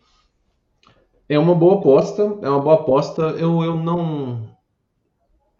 Vai me surpreender se a primeira do ranking ganhar, a atleta de Kosovo, a de Stria, Krasnik é, é, estranho falar que o primeiro do ranking, se ganhar, vai me surpreender um pouco. Eu acho que me surpreenderia um pouco, sim. Eu acho que a, tanto a japonesa quanto a ucraniana elas estão um passinho à frente, ambas. Mas assim, judô de Kosovo é aquele judô da Kajlinda Mel, é, Kelmend, mais linda que Almend. É, eu acho que é um, é um judô é um judô consistente então pode ganhar sim, pode medalhar, pode ser medalha de ouro sim, mas não é o meu judô preferido de assistir também não. Eu faço é. também aquela pequena aquela pequena ressalva que a gente fez no masculino. O judô feminino espanhol também nas classes nas categorias mais leves está indo super bem. Júlia Figueiredo fez um baita mundial. Eu não sei não. Então, a Krasnik ela tem três títulos de Masters, né? Inclusive o Master desse ano que foi um pouco. Né, esse ano é tudo muito estranho, não serve talvez como referência, mas ela não tem uma medalha em Campeonato Mundial Sênior, ela é campeã mundial júnior em 2015, né, então já faz tempo isso, ela não conseguiu repetir essa essa medalha de ouro ainda no sênior, ela tem uma medalha em mundial em 2019, o que é significativo, um bronze no mundial, mas eu acho que assim, ela é uma, ela é uma atleta regular, eu acho que é isso que garante ela o topo do ranking, né? mas falta ela dar aquele pico ainda. Talvez esse grande pico seja na, na Olimpíada, né? A gente já viu isso acontecer. Mas eu também não apostaria minhas fichas nela, é curioso isso que tu fala, né? Líder do ranking, você não apostar as fichas nela, mas acho que é um pouco é isso. O, a menina espanhola, essa Figueroa, vem muito forte, né? Acho que vem para um, um pódio. Eu não tenho grandes expectativas uh, em termos objetivos com a Peque Pareto, né? A Paula uh, já está um pouco avançada de idade, vamos colocar assim, né? A Paula tem 35 anos, né? É uma diferença monstruosa, por exemplo, para a Daria Vilodic, uh, mas ela é campeã olímpica, né? É uma atleta fortíssima, quem piscar com ela vai para o chão, então acho que ela pode surpreender em determinados aspectos. Assim. Não sei se ela chega no ouro, mas se ela repetisse uma medalha olímpica seria muito bacana. E eu, dessa categoria, claro, tirando a nossa brasileira, se eu tivesse que escolher alguém para subir no topo do pódio, seria ela. Ficaria muito contente com um bicampeonato olímpico da Paula Pareto, merece muito. Né? Eu acho que foi o Nico que comentou em uma conversa com a gente, né, Galileu? Sim. Que além de tudo, né, ela é campeã do mundo, ela é campeã olímpica e ela é médica. Então, entre todo esse sucesso esportivo, ela achou tempo para se formar em medicina. É brincadeira do que é mais. É absurda, inclusive, e o Sensei Nico também comentou da disponibilidade da Sensei Paula. Na verdade, eu também tenho uma, uma, uma professora lá no tatame, que a Ana Paula, que ela durante anos morou na Argentina. E ela treinou com a Paula Pareto muitos anos. Ela foi uma espécie de sparring da Paula Pareto muitos anos. Isso é muito curioso. E, e ela só fala coisas maravilhosas da Peque. É, isso é muito legal, né? Ela é uma pessoa adorada na, na Argentina. Eu não conheço ela pessoalmente, mas as pessoas, os amigos em comum que a gente tem, as pessoas que eu conheço que conhecem ela são unânimes em falar. É um doce de pessoa, uma pessoa de fino trato. né, não deixou nada disso subir a cabeça, esteve, né, isso que o, que o Nico estava comentando, esteve prestigiando, a professora dela foi professora do MBA Panamérica, né, e ela esteve lá acompanhando a professora, então deu atenção a todos. Muito bacana quando tu vê isso, né, a pessoa ser uma, uma campeã na vida, além de ser uma campeã olímpica e campeã mundial. Sim. 52 quilos, Galileu. 52 quilos, essa é a classe da verdadeira AB, da AB número 1. Tem a AB essa e tem o outro AB, né? Olha que sacanagem. Mas essa é verdade, a, a AB é um sonho, é um sonho em tudo. É, ela é linda, o judô dela é mais lindo ainda, né? Eu sou apaixonado pela Uta Abi, uma, uma, uma atleta fantástica, Uh, você olha, ela parece uma bonequinha de porcelana, entra, entra no Chiaijo, a mulher é um leão. Eu, para mim, ela é campeã nessa categoria aí, sobrando. Ela passa o carro por cima de todo mundo. Acho que a Mandine Bouchard não chega no final da luta. Se for ela que vai fazer a final com a, com a Otávia. Tem gente boa aí, né? A gente tem a italiana, Giuffrida, a Mailinda Calmendi, que não dá para descartar nunca. A espanhola, mais uma vez. Olha que, que ano da Espanha, hein? A Perez Box da Espanha vem batendo na porta de todo mundo.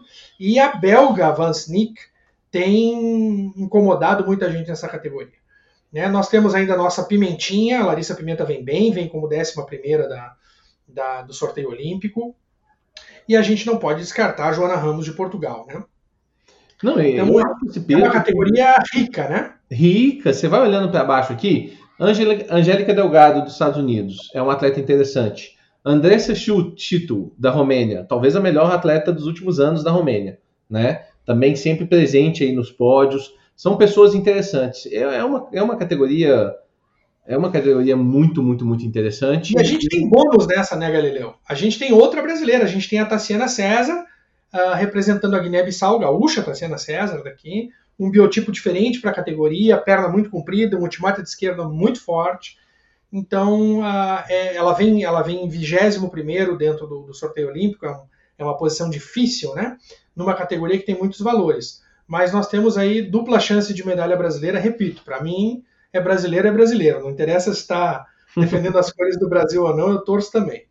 E acho que a Pimenta pode chegar, é uma das minhas favoritas dentro do feminino para medalhar.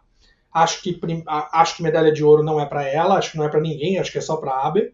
Mas eu ficaria maravilhado com uma final da Pimentinha com a, com a Abby, seria fantástico, né? Seria muito bacana. É um cabelo duro, né? Todos nós temos os nossos, as pessoas que a gente se identifica mais, que a gente simpatiza mais, por razões aleatórias. Eu tenho uma simpatia muito particular pela Larissa Pimenta. Muito particular. Eu, eu, eu gosto do jeito dela. É, é simples. Gosto do jeito de lutar. Eu gosto dela de graça. Não conheço pessoalmente, mas assim, gosto dela absolutamente de graça. Então, assim, não tenho motivo para gostar tanto e torço muito, torço muito mesmo. Mas ela, é assim, ela parece ser uma simpatia, assim. Olha só, deixa eu te dizer uma coisa. Eu, claro, tirando as nossas brasileiras da categoria, só tem uma pessoa que se estivesse numa final com a UTAB me balançaria para quem torcer. Eu sou um fã de carteirinha da Joana Ramos, né? Uma atleta histórica de Portugal. É uma pessoa que chega para a sua Olimpíada com 39 anos, né, um currículo maravilhoso. Então eu acho que, que eu gostaria de ver ela uh, conquistar uma medalha. Ela não tem, né? Ela não tem a medalha mundial, ela não tem medalha nos Jogos Olímpicos, né? Mas ela está aí no seu, acho que 11 ou 12, já competiu 10, 10 ou 11 mundiais.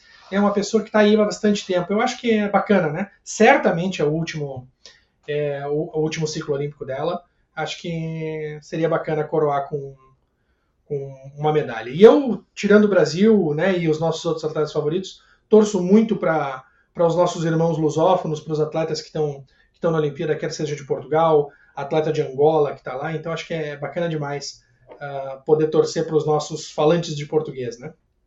É, eu, eu sempre gostei também desse peso no geral. Eu vi a Joana no, na Olimpíada no ano passado, eu escolhi o ano passado assistir os 52 quilos um pouco por causa da Erika Miranda, na verdade, que é um atleta que eu também gosto muito. É, eu gosto do 52, é um peso que eu, que eu acostumei a acompanhar, não sei por que razão. A Joana está sempre presente, é uma atleta que a gente. É estranho quando você vê o currículo dela, que ela não tem uma, uma medalha mais relevante, porque você vai ver sempre lutas dela, ela sempre lutando bem, ela sempre chegando, né? E nunca, sempre batendo na trave ali. Quem sabe seja essa oportunidade, né? Seria uma história bacana também dentro do judô. Ah, eu, para mim, ah, das atletas de Portugal, nos 57 quilos aqui, tá a minha mimosa, minha querida. Eu gostaria, não, não, numa categoria que nós não temos representante do Brasil, né? Eu gostaria muito de ver a Thelma Monteiro campeã olímpica. Acho que ela merece demais. Todos que estão aqui merecem, ninguém chega aí de graça, né? Mas ela está com 35 anos, deve estar tá fazendo o seu último ciclo olímpico, né? Tem quatro medalhas de prata em mundial mais uma medalha de bronze, um bronze olímpico, né, campeã do Masters, inúmeros títulos no circuito mundial. Né, é, uma, é uma grande guerreira, campeã europeia a perder, né, quatro vezes eu acho que é campeã europeia, mais algumas medalhas. Então, até o Monteiro de Portugal, eu gostaria muito de ver campeã nessa categoria. Não, não é uma categoria fácil, né? Apesar da tua favorita não estar aí, né, Galileu? Galileu tem, tava, ele está órfão nessa categoria. O Canadá judiou dele, o Canadá tinha as duas líderes do ranking, né? A Jéssica Klimkett e a. Puxa, não faltou o nome dela agora, Galileu, por favor. Krista Degutti. Krista Degutti, obrigado. E o Galileu é fã da Degutti. E infelizmente os caminhos do Mundial, né? A Degutti não fez um bom Mundial e a Jéssica fez um Mundial melhor que ela e acabou Portugal selecionando. Mas isso vem muito ao encontro do que a gente falava antes, né? é a primeira e segunda do ranking. E uma delas está fora do sonho olímpico. E aí a gente tem na categoria dos 57 quilos, pela equipe de refugiados olímpico, a centésima, nonagésima segunda do ranking né, ah, na Olimpíada e a Crista Degutti não está. Eu não posso, não posso, não posso achar isso uh, justo. Eu sei que já estou ficando chato e me tornando repetitivo com isso, mas não posso achar uma coisa dessa justa num sonho olímpico. Quem, quem quem é atleta e todos que estão aqui nos escutando são ou já foram, né? Tem esse sonho e você perder esse sonho por situações políticas, eu acho que não é bacana. Fala aí, Galileu. Nesse peso eu estou duplamente órfão, porque Opa. também não temos brasileiros e ah, principalmente ah, Rafaela Silva, né? Que não está aqui a gente sabe da questão do doping, um doping que eu já falei em vídeo meu aí, que eu, eu não faz nem sentido na minha cabeça esse doping. Não quero ficar entrando nessa discussão, não. Mas, mas não faz nem sentido uma mulher que é sempre testada nas Olimpíadas, no Mundial, não sei o quê. Ela vai se dopar para um Pan-Americano? Na minha cabeça. E essa última decisão aí também, do recurso, eu não quero nem falar, porque a gente entra numa área chata do direito esportivo que eu entendo razoavelmente bem, né? Tenho uma, uma especialização nisso, mas é chato. Eu não gostaria de falar disso, não, mas é, é chato porque a gente fica sem a Rafaela Silva nesse peso. Não, é a gente atrás duas vezes, né? A gente ficou sem a Rafaela e aí a gente estava correndo para que a nossa segunda do peso uh, entrasse né, dentro dos critérios olímpicos e estava com chance de que isso acontecesse. Precisava da pontuação do Pan-Americano e aí na véspera do Pan-Americano a a Kathleen Nascimento é, é, diagnosticada com Covid, eu acho que é isso, né? Isso. E acaba ficando fora do Pan-Americano e com isso perde preciosos pontos que poderia ter colocado ela dentro da classificação olímpica. Assim. Então, é uma pena, né? Primeira vez, eu acho que depois de muito tempo, que nós não vamos com uma equipe completa, né? Para os Jogos Olímpicos. Então, bom, uh, pelo menos nós, no 7-3 nós conseguimos a vaga pela. Acho que foi pela cota continental, eu não sei. Cota continental. Foi, né? Então, ficamos né, defasados só no peso do feminino. Gente, tem muita gente boa aqui para falar. Né? A gente falou na Telma, Hedvig Caracas da Hungria, é aquela menina que, para quem lembra, a gente falou da Rafaela Silva, né? Que era adversária da Rafaela quando a Rafaela é desclassificada em Londres, né? por pela catada de perna, mas é uma atleta que já está há muito tempo aí no, no circuito. Então tem, tem valores muito bons, tem uma francesa, a Sizik, que, que é, sempre, é sempre forte, mais uma atleta do Kosovo no, nos primeiros lugares, né? Diakova tem lutado muito bem e a Yoshida do Japão lutando em casa é a, terceira do ranking, o segundo seed, né? Então acho que, que vem forte aí. Mas eu não sei. Eu acho que a canadense talvez faça o crime da mala e aproveite que ela foi, né? Deve também estar naquela mesma situação que a gente falou do Abe, do, do Abe menino, né? Do outro Abe, que por ter conquistado uma vaga tão difícil em cima do compatriota vem com uma posição mental muito forte, né? Isso a gente sabe o quanto é importante no Olimpíada. Sabemos disso, Pavani, mas tem um outro lado. Muita gente diz, muita gente que é contra a teoria da seletiva, ela, eles dizem o seguinte: eles levantam uma, uma, uma, ideia que a gente não pode.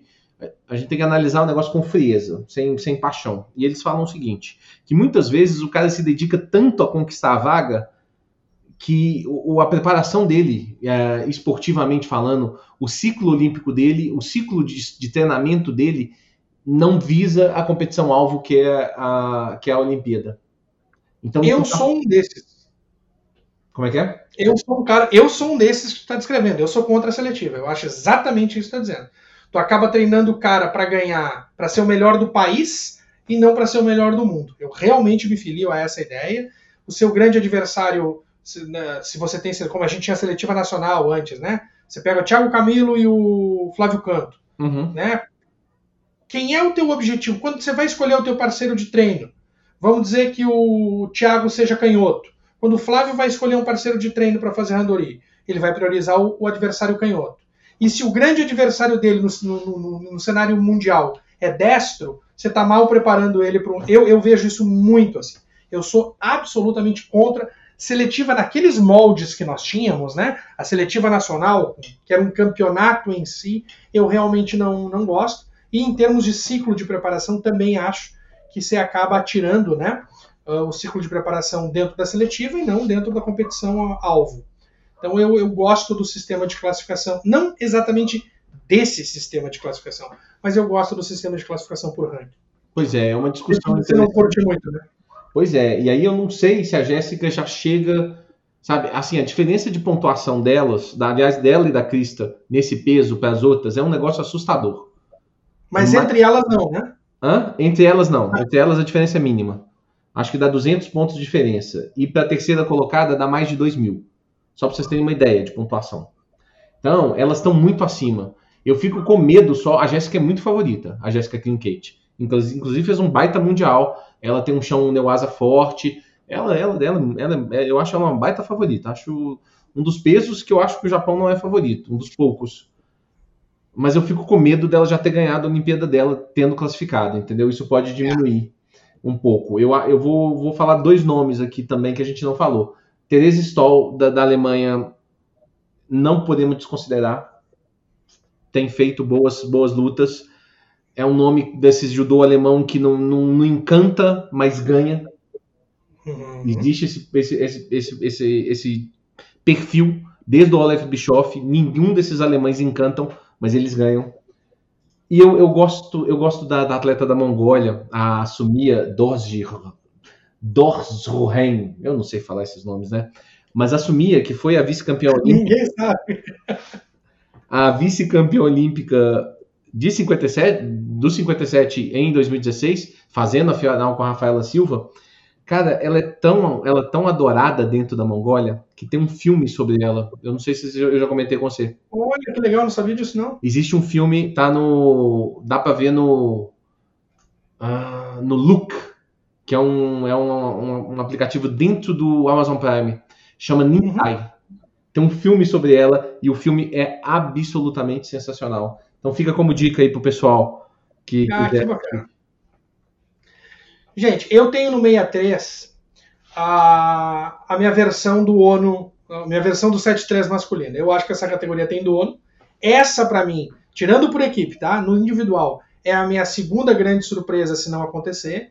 Eu acho que a Clarice Benenu passa o carro.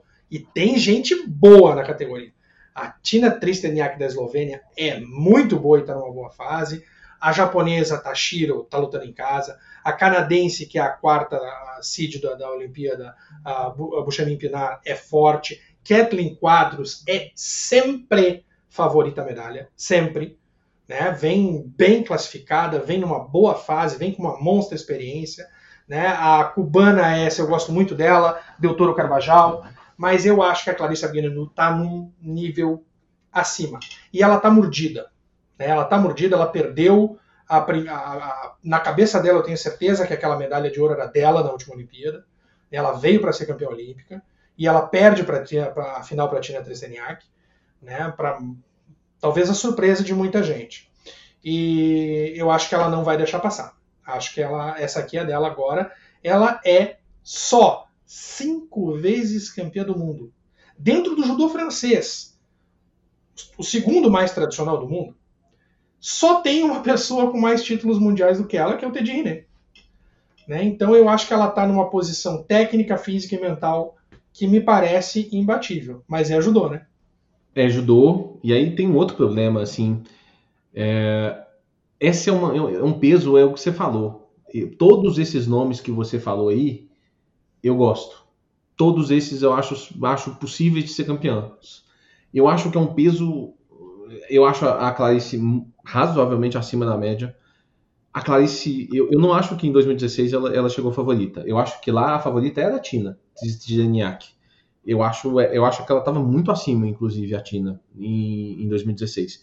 Acho que com a entrada da Lucy Decossé na comissão técnica da, da seleção francesa, o judô da Clarice mudou muito, muito, muito, muito. Eu acho que ela cresceu de patamar. Ela deu ela deu um passo muito grande. E ela está muito dominante, eu concordo com você. O que não me dá essa certeza absoluta quanto a ela é o que você falou. Eu gosto do judô dessas. As quatro abaixo dela aqui. As quatro que estão abaixo dela. A Tina, a japonesa Miku Tachiro, a Catherine Bushamin Minard, do Canadá. Eu gosto do judô dela também.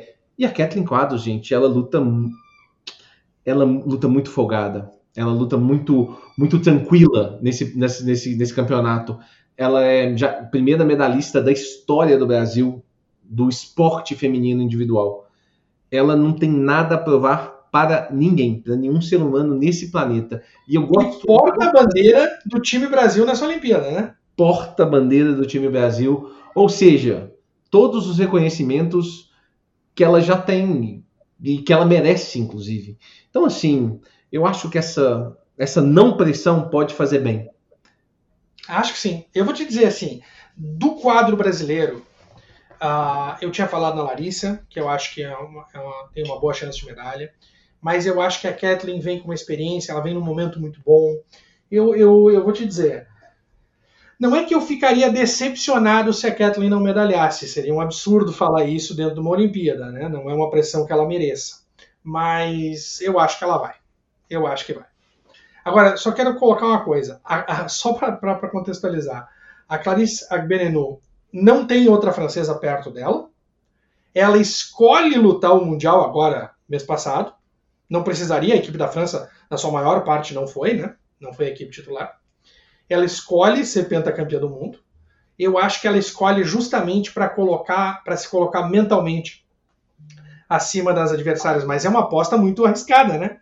Você vai lá e perde o Mundial, você chega fragilizado mentalmente na Olimpíada, né? Agora, dá uma olhadinha na pontuação dela. Ela tem 11.500 pontos. A Tina Tristeniak tem 7.200. É.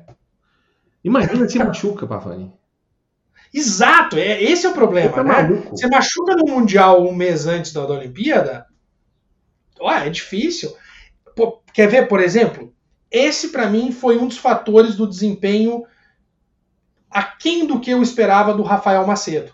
Ele está com uma pequena lesão no pé, e eu tenho certeza que aquilo estava no subconsciente dele, preocupando de agravar aquela lesão para a Olimpíada que vem logo depois. Entendi. Se agrava aquela lesão, você está fora do time olímpico.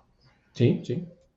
Né? Então, é, eu acho que isso sim, acho que é, é, bem arriscado. Mas é isso que eu digo. Eu acho que ela está numa posição mental tão dominante, ela está tão convicta de que essa categoria dela, que ela pode se dar o luxo de vir para o Mundial, enfrentar as grandes adversárias, jogar todo mundo para cima e sair mais certa disso ainda, né? Então eu acho que ela, acho que ela vem forte aí. Acho que essa categoria não, ninguém mexe com ela. Todos merecem. Eu... Todas merecem, mas acho que ela merece existe, um pouco mais. Gostaria. É, não existe. É, o cara chegou numa Olimpíada, ele fez por onde merecer, né? Ah, os 70 quilos, eu, eu não devia nem falar nos 70 quilos, né? É, é coração demais para mim, eu não é, não consigo ver. É, essa eu não consigo enxergar claro. Deixa eu Essa... começar então antes. Deixa eu falar antes. Comenta aí, começa para mim a da Maria e acabou. Eu falo com menos emoção. Eu falo só com a minha torcida padrão brasileiros. Não que eu não desgoste, não que eu não goste da Maria ou que eu desgoste dela. Eu gosto da Maria. Acho que é uma judoca que merece a Maria Portela. sem nenhum tipo de sentimento para com ela. Mas eu, eu, eu já comentei com você. Eu acho acho que nunca esteve tão perto da Maria Portela ganhar uma medalha olímpica. E eu acho, na verdade, hoje, se eu tivesse que casar um dinheiro, se ela vai ganhar uma medalha olímpica ou não, eu acho que eu, eu, eu, eu, com, com uma certa convicção, eu colocaria um dinheiro que ela ganharia essa medalha sim. Muito por causa do por equipe, mas talvez ela saia com duas medalhas, viu, Pavani? Eu não acho esse peso 70, ao contrário do 63, eu olho para aqueles nomes no 63 e você fala, cara, essa francesa, se não bater a francesa, vai a eslovena, sabe, a japonesa. Aqui, fazendo uma análise fria, eu acho a Shizuru Arai, japonesa, um meio passo à frente das outras. Uhum. Eu não podemos descartar a holandesa, claro, a Van Dijk, a Sunny Van Dijk. Você tem a Margot Pinot, que tem um judô mais regular do que a francesa, tem um judô mais regular do que a Evie Marie Garry, que eu gosto mais do judô dela, acho um judô mais explosivo. É. A escolha pela Margot Pinot, ela reforça um pouco do que eu estou pensando sobre essa categoria, Pavani. É uma categoria equilibrada. E aí, nesse equilíbrio, faz muita diferença o dia. Deixa eu traduzir de maneira objetiva isso que o Galileu está falando. Vocês lembram da, da, pontuação que a gente falou do 63, né? A, a líder do 70, que não está na Olimpíada, que é a Yoko Ono, que não vai, quem vai é a, é a japonesa Shizuru Arai, tem 6.700 pontos. A segunda do ranking, que é a francesa Marie-Yves Garry, que também não vai, tem 6.600. A holandesa tem 6,500, a Margot Pinot tem 6,400, a Shizuru Arai tem 6,300 e a Kim Polin, que não vai, tem 6.000. Então, assim, é muito, muito, muito próximo todo mundo ali. Hein? É um embolado geral. Eu concordo com a leitura do, do Galileu. Eu acho que a Arai tá um passo na frente, tá dois porque tá lutando em casa, isso é sempre importante. Mas dali para baixo é um bolo acho que tá para todo mundo. Vocês querem ter uma ideia nessa categoria? A atual campeã do mundo é a Bárbara Matic, da Croácia. Acabou de ganhar o campeonato mundial. A Maria lutou quatro vezes com a Bárbara Matic e ganhou as quatro da atual campeã do mundo. Então, assim, tá todo mundo ali testa a testa.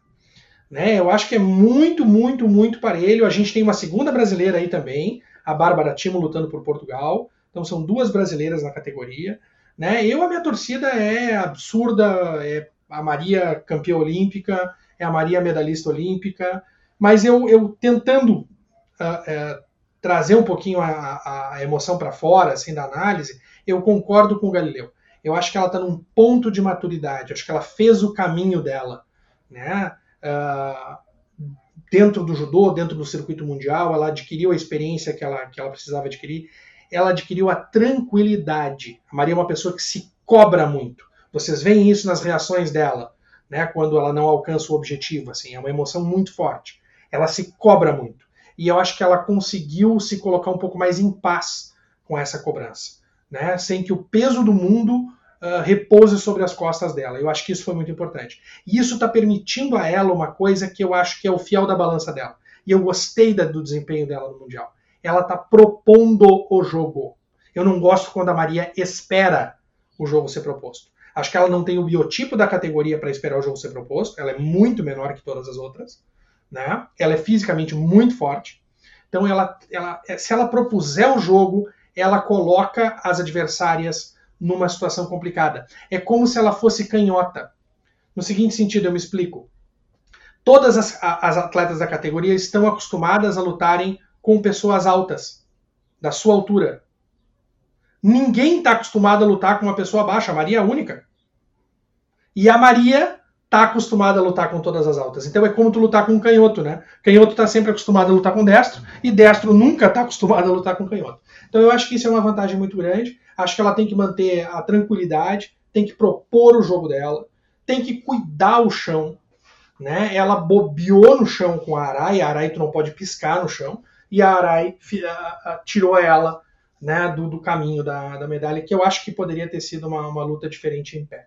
Então eu acho que, que realmente aí pode vir uma medalha. Ela merece essa medalha individual, todos merecem, né? Mas ela é o esteio da equipe do, do Brasil, né? Até pelo peso que ela tem, né?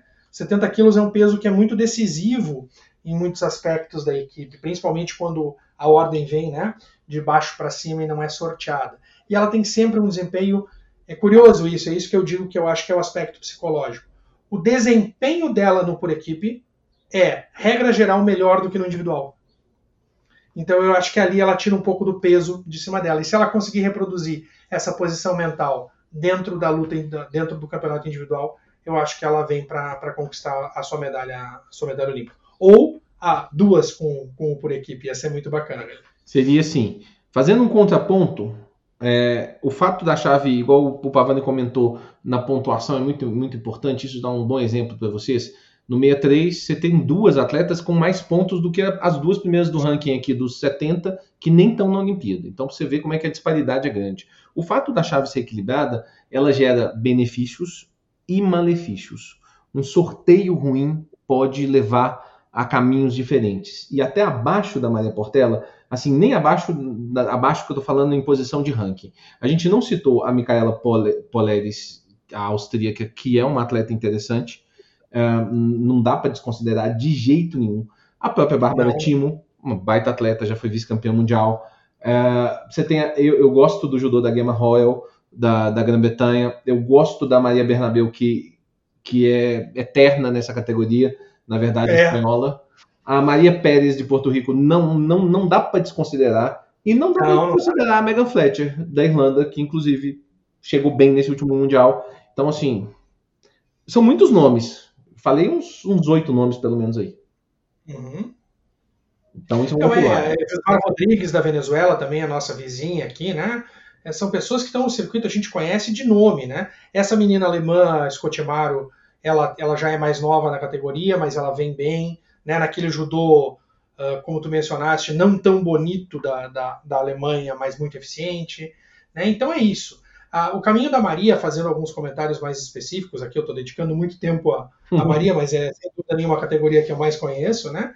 A Maria tem um caminho que nas quartas de final a colocaria possivelmente enfrentando, eu digo possivelmente porque nenhuma das duas garantiu um lugar nas quartas de final, mas se der a lógica, ela enfrenta a francesa, tá? Ela enfrenta a Margot Pinot nas quartas de final. E faria uma eventual semifinal com a Shizuru Arai, que talvez seja a grande dificuldade da categoria. Né? Se passar pela Arai, vem para ser campeã olímpica. Acabou. Porque aí passa, né, sai com o peito cheio. Mas ali na lógica da Arai.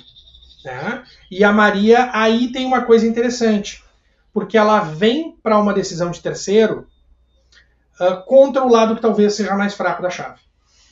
Ela, uh, o outro lado da chave, quem é que tem ali? Né? Tem a Van Dijk, do, do, da Holanda, Bernholm da Suécia, Matic da Croácia, que eu acabei de comentar que a Maria tem um histórico muito favorável contra ela, e Micaela Poleres da Áustria, né, que são falando dos cabeças de chave, né, porque o resto a gente não sabe ainda. Então talvez tivesse uma decisão de terceiro ali, de repente contra Poleres da Áustria, contra Matic da Croácia, que são pessoas conhecidas da Maria que a Maria tem um retrospecto bom. Então, hum. talvez seja um bom desenho de chave. É, um per perder uma, uma semifinal para a Arai, a gente está sendo muito mandinar aqui, mas perder uma, uma semifinal para a Arai uh, tá dentro da conta, digamos assim. É, é. No Japão, não sei o quê, é um... Certo. Assim, vamos fazer aqui mandinar total. Eu acho que não afeta tanto o psicológico entendeu? Eu, eu, eu vou contar, vou fazer uma barriguinha aqui, vou contar uma experiência do Honorato. Do Honorato comentando comigo um pouco sobre, sobre a, a medalha dele, a medalha de prata olímpica, né? Ele faz uma semifinal que ele não imagina que ele vai ganhar. E ele ganha de ultimata, que é uma técnica que ele não entra. Vamos, vamos, vamos lembrar disso aqui. O Honorato entrava. Um ultimata de três ou quatro andares, né? É, um, um, talvez um ultimata mais bonito da história das Olimpíadas, inclusive. É verdade. E ele não não, não aplica Ultimata. O, o Honorato não aplicava Ultimata. Gostava de um Seoi, gostava de um Kataguruma, né? Era um negocinho dele, a catadinha de perna tal, era o judozinho dele. Ele ganha essa semifinal, olha que coisa estranha. Eu, eu, eu, eu, eu já comentei isso com ele e, e ele, ele, ele fala que não. Mas assim, você imagina, você ganha do cara e eu acho que ele perde a final um pouco porque ele acha que ele já foi campeão, porque ele ganhou do cara que era mega favorito. Claro, tá claro. Claro, você tem aquele, aquela sensação de final, né? Uh, consegui. Conseguiu. E eu acho que se ele volta ali, se ele por acaso perde pro japonês, eu acho que ele volta pra medalha de bronze tranquilamente. Porque ele, cara, tá, perdi pro, pro, pro cara, pro Bam Bam Bam, Bam da galáxia aqui. Deixa eu voltar aqui, deixa eu fazer minha luta. E eu acho que ele vinha porque ele tava num dia maravilhoso. Então ele viria para um, um, bronze tranquilamente. A medalha naquele dia era dele, com toda certeza. É um pois é, é que, a, talvez essa, acho que essa tua leitura tá perfeita, porque a técnica dele não é ultimata. E o que ele tenta aplicar no Huizinga é um ultimata e se dá um impom. Ele aplica de longe, ele não consegue uh, fazer o Kuzushi que ele queria, uhum.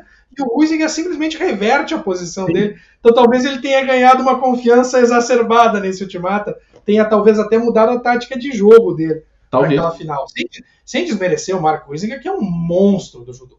Né? Por favor, né? ele tinha um grande adversário. Mas que o Honorato tinha tudo para ser campeão olímpico ali, tinha, né? Tinha, mas eu acho que a Portela chega bem. Eu vamos torcer. Chave muito aberta, muito, 70. Muito, muito. É, é, esse, esse dia eu, em determinados momentos, vou me ausentar da narração. Da, tá? Porque senão aí dá choradeira no ar, aí não pode. Aí fica... E os palavrões. Ah... Exatamente. Uh, 7-8, gente. 7-8 é, é, é bicho complicado aqui, né? Tem gente muito boa nessa categoria, começando falando pela Mayra Guiar, que vem de uma lesão, não está na melhor condição dela.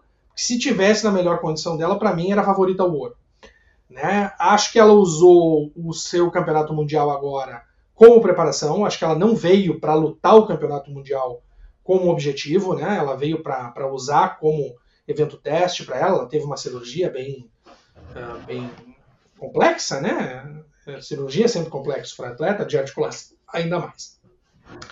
Mas tem gente boa, né? Madeleine Malongá da França, Shori Hamada do Japão, a, a pessoa que eu ficaria de olho, que é a Ana Maria Wagner da, da Alemanha, acho que é uma das favoritas da categoria, vem muito bem. Uh, Steinhuis da Holanda e a Natalie Powell da Grã-Bretanha, quem está é, classificada à frente da Mayra, né? Depois tem mais uma atleta do Kosovo, a Kuka. E quem fecha os cabeças de chave é a cubana Antomarte. Né, eu acho que talvez fora daí, Galileu, uh, a Bernadette Graf da Áustria, que é uma atleta tradicional desse peso, a Vanessa Chala do Equador, né? Mas eu acho que, que seriam uh, quase zebras essas duas últimas, né? Eu acho que se der alguma coisa, tá até a Mayra ali, entre as seis, pelo menos, é, é a minha visão. Eu acho essa a chave mais fechada. Se eu acho as outras, eh, a gente falou de 70, que é uma chave muito aberta, a gente falou um tanto de nome. Aqui eu vou, eu vou ser muito franco e eu vou até ser um pouco ousado. Eu acho que se a holandesa medalhar, eu vou achar surpresa. Eu vejo essa chave entre. Eu acho que as quatro medalhas vão estar entre cinco pessoas. Madeline Malonga, Shori Ramada, Ana Maria Wagner, Natalie Powell e Mayra Guiar. Eu acho que as medalhas estão nessas cinco. Uma dessas vai ficar sem medalha. Essa eu, eu não acredito. Pois é, eu acho que a, o, tem que ver como é que a Mayra vai evoluir, né? Porque o desafio para ela, dando as lógicas, começaria nas quartas, né? Ela enfrenta a Ana Maria Wagner, da Alemanha, nas quartas, se as duas avançarem né? E faria uma final ou com a, a semifinal, desculpa, com a Ramada ou com a menina essa Cuca do Kosovo. Então eu apostaria que a, o caminho da Mayra é quartas de final Ana Maria Wagner e se passar semifinal contra a Shori Ramada do, do Japão. E aí fecha a final, para mim, nessa, nessa ideia aí, o outro lado, quem fecha é a Malongá. Acho que a Malongá é. vai estar na final do outro lado. Eu acho que, inclusive, esse é um problema assim da chave, no geral, a gente vai ver os sorteios hoje, mas eu acho que é exatamente essa descrição que você está dando. E é infelizmente que a Mayra Guiar, essa posição ela podia ter batido na 8 com toda certeza. Eu preferia que ela tivesse saído na 8. Na Seed 8. Não, Galileu, não. Na 8 ela sairia de cara. Ela pegaria nas quartas de final a Malungato. Acho que é um melhor negócio? Acho que é um melhor caminho do que pegar Ana Maria Wagner e, e Chore é. Ramada. Eu preferia. eu preferia. Eu acho que é um caminho mais fácil. Eu acho o outro lado da chave mais fácil. Tô para apostar, inclusive, que o campeão, a campeã da chave sai desse lado da Mayra. Mayra, Ana Maria. É, eu acho que tem razão. Porque se esse fosse o caso, ela faria as quartas com a Malongá, mas faria a. que eu acho que é uma luta muito difícil, mas ela faria a semifinal ou com a Steinruiz ou com a Nathalie Paula. Exato. Que são, sem dúvida nenhuma, as semifinais mais fáceis do que a Ramada, né? Você tá doido. A vantagem de estar tá desse lado da chave é, é, é, é se ela ganha na Ana Maria Wagner, que é uma luta difícil. Ela volta numa, numa semifinal, ela, ela volta, estando desse lado da chave, ela volta na repescagem do outro lado. É, sim, esse cruzamento seria interessante. Mas eu vou te dizer uma coisa. Eu acho que a Mayra não está indo aí para repescagem, eu acho que a Mayra não está indo aí para uma medalha de bronze, eu acho que a, medalha, a Mayra está indo para ser campeã olímpica. Né? Porque, poxa, ninguém vai desmerecer uma medalha olímpica. Claro que ninguém vai desmerecer isso. Mas se você está no início da carreira, né, você vai lá e bate um. Como que Tadai fez? Bota um bronze olímpico, meu Deus do céu, é carnaval. O troço é mandar fechar Porto Alegre, é, uhum. sabe? Tudo bem. Agora, a Mayra já tem dois bronzes olímpicos, né? Ela não quer uma coleção de bronze olímpico. Numa boa. Né? Tudo bem, se vier, é muito bem-vindo, é muito. Né? Mas ela é uma bicampeã do mundo. Ela já tem dois bronzes olímpicos. Ela quer ser campeã olímpica. Acabou. Né? A grande vantagem da Mayra é que a Mayra é, é um fenômeno, né? Ela começou muito cedo, a, ela não tem sucesso em Pequim, né? Ela lutava até 70 quilos, ela tira a Maria na seletiva, a Maria reserva dela em Pequim, e ela não tem sucesso em Pequim. Mas dali para frente, meu velho, ela vem na, nas cabeças da categoria, né? E eu fico Sim. triste desse momento não ser o melhor momento dela, porque a pedra do sapato saiu, né? A americana se aposentou. E aí todo mundo imagina que ela herda a, a coroa da, da categoria, né? E essa seria a Olimpíada dela. E espero que seja, e acho que ainda pode ser, né? Mas claro que ninguém queria ter uma lesão tão próxima da, da Olimpíada como ela teve, né? Sim. Mas o caminho para ela ser campeã olímpica mais fácil é do outro lado da chave. Mas... É, tu vê só, né? Mas tá gente, bom. mande nada, né? Daqui a pouco tem um monte de gente ali que vai tirando favorito. A gente vê isso acontecendo a toda hora. Acontece o tempo todo. Nesse peso eu mas, me surpreender, mas. É.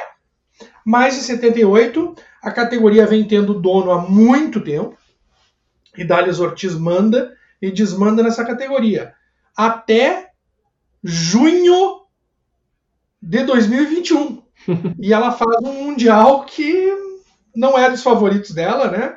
ela primeiro perde a, linha para o ouro e aí depois é superada pela Maria Suelen Altman, que eu tenho estatísticas que tinha perdido para ela 17 vezes, eu tenho ouvido o pessoal falar em 16, mas não faz a mínima diferença.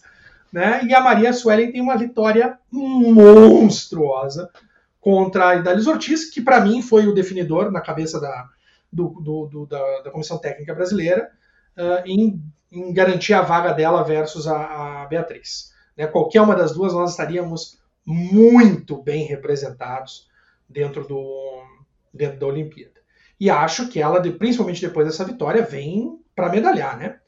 Ela vem grande na categoria. Uh, nós poderíamos ter tido as duas, né?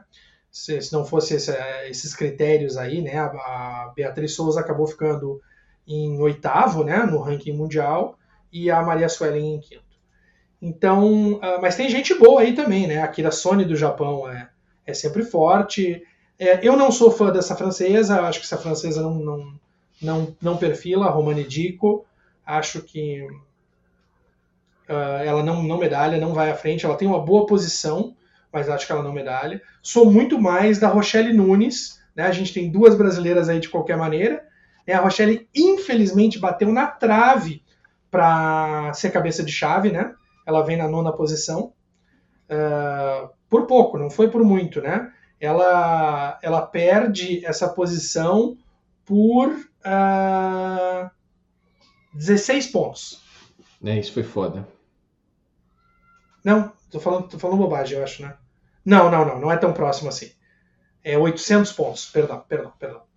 Perdão, é, foi a Maria a, a Beatriz Souza que poderia ter ficado um pouquinho à frente ali no ranking uh, ela perde por 900 pontos, mas poderia né, ter ficado entre as cabeças de chave. Seria interessante roubar o lugar dessa tunisiana.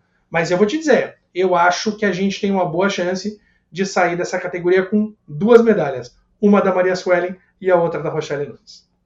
Torço por isso, gosto muito das duas. Eu, no dia que a gente fez a live da convocação, eu acho, numa decisão técnica, sem sentimentos, eu teria levado a Beatriz Souza por uma questão de futuro. Sabe? Levar um atleta para já ter experiência olímpica, eu acho que faria muita diferença. Um atleta de gigantesco potencial igual a Beatriz Souza. Acho que pesou um pouco essa vitória, igual você falou, eu acho que sim. O momento psicológico do atleta é importante, um pouco da gratidão por tudo que a Suelen fez.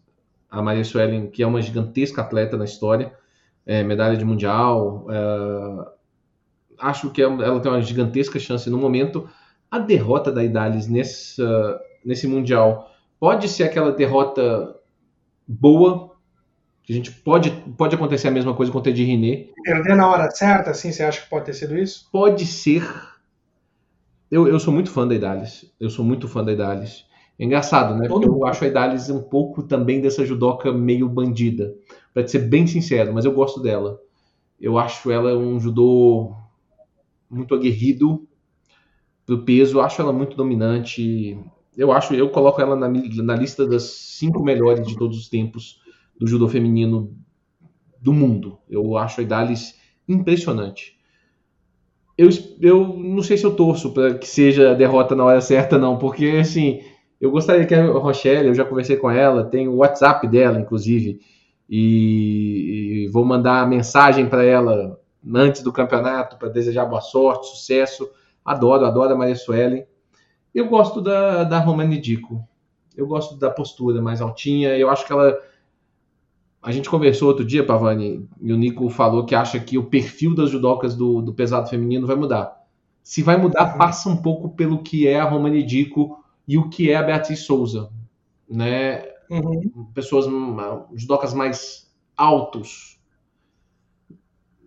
É, acho que a altura vai prevalecer no peso pesado feminino. Pois é, eu vou te dizer, eu, eu gostei, eu gostei da, da Maria Suelen nesse Mundial, eu achei ela muito bem. É, ela tem um histórico muito forte, ela estava muito forte em 2012, ela bate na trave da, do bronze olímpico, né? Sim. Ela fica em quinto lugar. Ela, em 2013, é vice-campeã mundial. Em 2014, ela é vice-campeã mundial. Ela traz ainda uh, essa medalha. Mas, então, é isso que eu quero comentar. Assim, ela. Uh, 2018 ela perde a decisão de terceiro, 2019 ela perde a decisão de terceiro do Mundial. Ela tá ali e aí agora ela vem numa crescente com esse Mundial. Ela cresce. Ela faz a sua medalha em Mundial que fazia horas que ela não fazia e faz em cima da Idalis Ortiz. Né? Você tem. Imagina, você tá lá para decidir terceiro. Né? Você vem na repescagem. E aí você tá esperando. Ora, alguém mais fácil do, do que uma pessoa com quem você faria uma final, né? E aí a grande campeã da categoria desaba no teu colo e tu ter a posição mental de enfrentar isso, de ganhar essa medalha de terceiro, eu, eu achei muito forte da parte dela. Eu também teria levado ela. Se eu tivesse na comissão técnica, eu tomaria essa decisão. Não dá para não tomar essa decisão depois da, do campeonato que ela fez. Né? Mas é aquela judiaria, exatamente o que tu diz. Né? A, a, ao que parece, a Maria Suelen está no seu último ciclo olímpico. Sim. Ela tem 32 anos. Né? E, e a Beatriz está voando. E é uma menina né? Seria uma grande experiência, com chance de medalha já nessa Olimpíada, mas uma grande experiência para a próxima Olimpíada, né? Então é difícil, é difícil tu ter que tomar essas decisões. Eu não invejo, né, a posição dos técnicos, do Ney, do, do CCNey Wilson, né? Não é fácil, né? Porque você também está lidando com pessoas, né? Com sonhos de pessoas, com, com a vida das pessoas, né? Mas eles são pessoas qualificadas para isso, sem dúvida nenhuma. E se tomaram essa decisão, tomaram certamente com base em critérios técnicos. Tem aspectos, né, que nem time de futebol, né, Galileu? A gente não conhece o vestiário. Né? Então tem outros aspectos talvez a gente desconheça que levem a decisões como essa. Pode-se dizer a mesma coisa da decisão uh, de, do Japão de levar alguns atletas. Acho que não é o caso do, do Maruyama e Abe, né, porque foi bastante pública a seletiva. Mas tem outros casos, né? Uh, na, no próprio peso da Maria ali, a, a, a, líder do ranking não vai, vai a Arai, né? Então, uh, só quem tá ali para saber, né? Então, eu, acho. acho que é muito bacana. Acho também essa decisão, assim, Beatriz ou Maria Suelen, eu não sei se tem uma resposta certa. É uma questão de opinião, literalmente. A gente Perfeito. O contrário certo também. Não tem uma resposta errada, né? Eu acho que não tem uma resposta certa e não tem uma resposta errada nesse caso. Existe motivo para levar a Maria Suelen, existe motivo para levar a Beatriz. Existia motivo para levar as duas. Esse caso. Eu, Entende eu... essa análise. O fato de eu ter a minha opinião não quer dizer nem necessariamente que ela está certa. Eu tenho motivo claro. para pensar que a Beatriz possa ser interessante você tem motivos para achar que a Maria Suelen seja interessante. A minha opinião não está certa em relação à sua. Opinião não é um negócio que necessariamente é, é a verdade, entendeu? Então eu acho que. Não, perfeito, claro que sim. Eu te pergunto uma coisa: é, esse, é, esse mesmo raciocínio que tu faz, de não tem resposta certa, não tem resposta errada no pesado feminino, tu, tu estende isso à decisão do pesado masculino também? Não estendo. Eu acho que a resposta certa era o Rafael Silva. Eu acho. Acho que aí existe. Tu acha que a resposta certa, Rafael? Eu concordo com, eu concordo com isso, mas eu achei que tu preferisse o Davi. Eu prefiro o Davi. Mas o que eu prefiro não é o que eu acho certo. Aí eu entendo vários critérios, porque a posição do Davi em relação à chave, por exemplo, do sorteio, não era tão boa igual do Rafael. Isso é um ponto que você precisa considerar, sabe? Uhum. É... Acho que isso pesou na decisão pesou na decisão da Maria Suelen também, porque ela tá na, na CID 4, sabe? Ela, a cabeça de chave é uma coisa, mas cabeça de chave entre as quatro é uma posição diferente, porque você já se afasta do, do você se afasta da Idalis, por exemplo, numa, numa quarta de final. Você se afasta da japonesa numa quarta de final. Eu acho que isso pesou profundamente. E aí, o meu critério muito relacionado com a Beatriz é a questão de você dar rodagem para um atleta que pode te garantir medalhas no futuro. Não, não se representa com o Davi. Eu não sei se o Davi vai ter outro ciclo olímpico. Então, a, muito da minha motivação com relação à Beatriz está relacionado com isso. Não com o nível técnico entre ela e a Maria Suelen. Você entende o que eu quero dizer? Uhum, entendo sim. Então eu acho que a decisão é, certa do Rafael... Aí no caso da, da Maria Suelen, ela se cruzaria com a Idalis na semifinal. Mas você já tá numa semi. Ah, não. Lógico. Você tá no bloco final. Você, já tá uh, com a gente ali de manhã, junto com todos os nossos telespectadores. Eu tô, tô virando. Acompanhem com a gente. Você já está no bloco final às 5 da manhã com a gente, no penúltimo dia de competição, sexta-feira.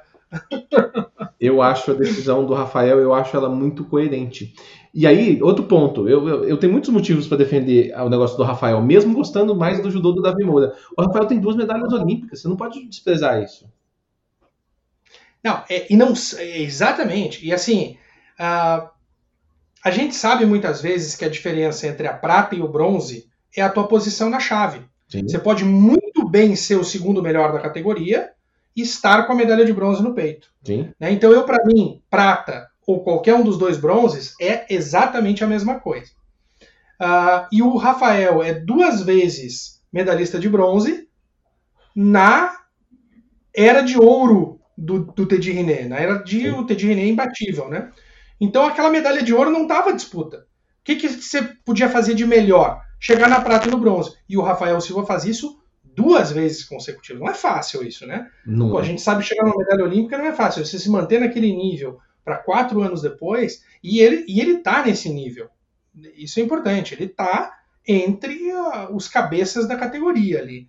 Né? A gente, ah, o pessoal ficou decepcionado com ele no, no, Mundial e tudo mais, mas acho que você já definiu isso, né, Galileu? É o estilo dele. Aquele estilo serve para ele ganhar, aquele estilo serve quando ele perde também. Né? Não é apatia, ah, o Rafael tá apático, não.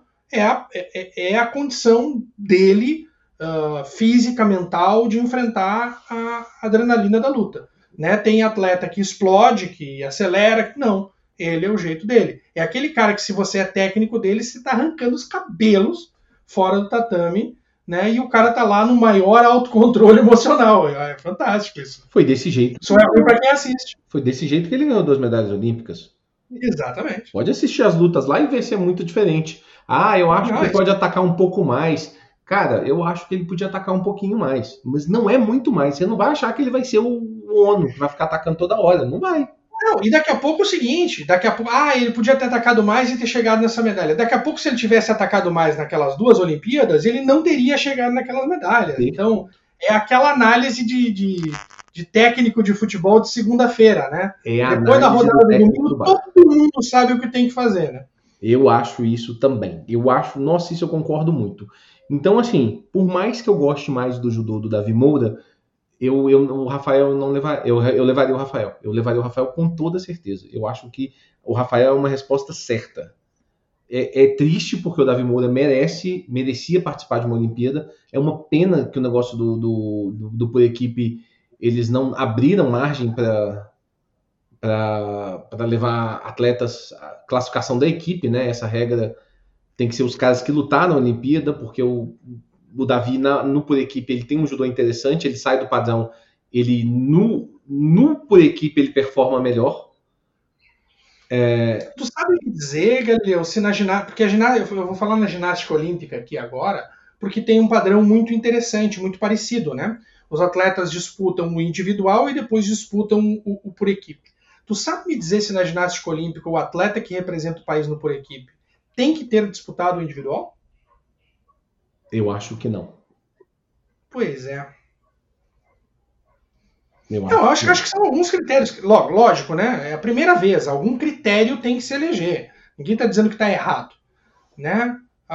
Foi o critério que eles encontraram como melhor. Daqui a pouco, na próxima Olimpíada, o critério é outro, né? Mas seria interessante, até para tu dar mais oportunidade olímpica. Ou olha só que interessante, né, Galileu? Uma forma de daqui a pouco tu ter Abe no individual, Maruyama no por equipe. Sim. Né? Você ter a oportunidade até para esses pesos que você tem dois grandes atletas, os dois poderem ter um caminho olímpico naquele ano, né? Ah, Poderia imagina, se, se encontrar um, um, meio termo aí. Imagina Mas... se você não tem um absoluto, por exemplo, na época do, do Yamashita e do Saito.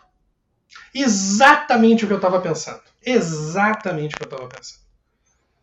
Não, você pode chegar ao ponto. Não era exatamente o caso do Yamashi do Saito, porque o Saito era um pouco mais novo, né? Ah, quer dizer, o Saito sobre a carreira do Saito sobrevive à carreira do Yamashita. Sim. É? O Ogawa depois vai incomodar lá, mas, né?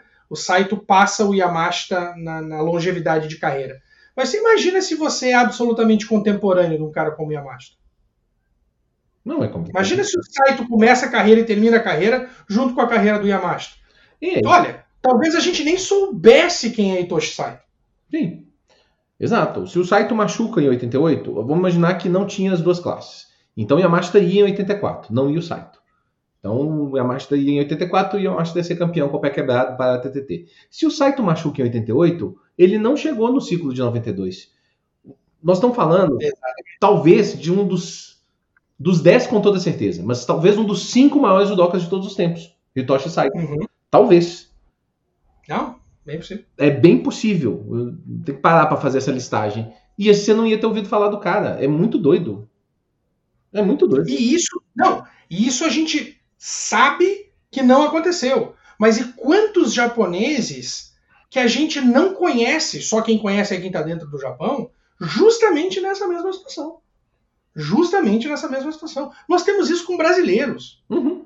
Né? Com gente do Brasil que só quem é brasileiro conhece porque não conseguiu cruzar para fora. A gente poderia ter tido isso exatamente com o Aurélio e o Douglas. Sim. E, e teve. Né? Claro que os dois estiveram lá com muito sucesso. Né? O Douglas é campeão olímpico. Douglas é né? é não é campeão. Oi? Douglas é vice. Não, é, é vice. Eu tô, eu tô brincando aqui com o Douglas é campeão olímpico porque perde uma final olímpica numa bandeira cruzada. Quer dizer, é o mais próximo que você consegue chegar do, de não ser campeão olímpico. Mas, e pode ser brasileirice minha, aquela bandeira era dele. Tá? Mas uh, uma luta bastante disputada, claro que sim. Mas tu tem ali dois campeões olímpicos, né? Porque a diferença do Douglas ali é, é mínima dois campeões olímpicos num país como o Brasil, que naquela época não tinha essa tradição que tem hoje, no mesmo peso, sendo impedidos de, estarem juntos. Eu, eu, vou, eu vou dizer, nossos ouvintes devem estar cheios do saco de ouvir eu falar esse troço. Mas, por favor, alguém tem que ter a lucidez de reformular isso. Né? A gente não vai deixar de. Não vai ser só japonês na Olimpíada e no Mundial. O judô não é mais assim. Né? Mas Por favor, né? Eles já tiveram essa lucidez no Mundial. No Mundial isso é possível em algumas categorias.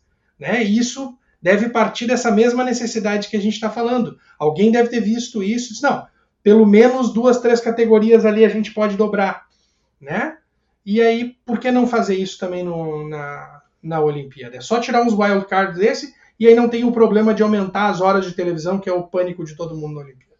É. Galileu, meu velho, a gente está se estendendo aqui, né? Já demos duas horas de programa para os nossos ouvintes. Vamos guardar um pouquinho para o programa de TV. Vamos guardar. Só vamos falar da última categoria, por equipe.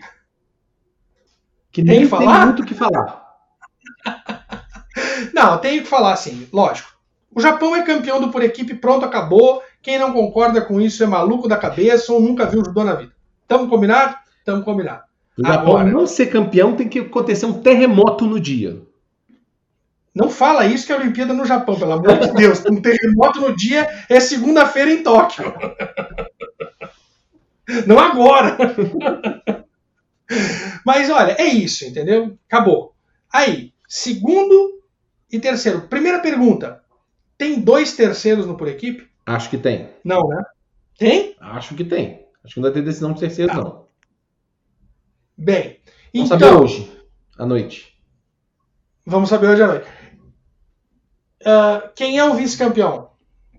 Ou o terceiro? Quem são os três próximos países? Acho que Brasil, França e Rússia.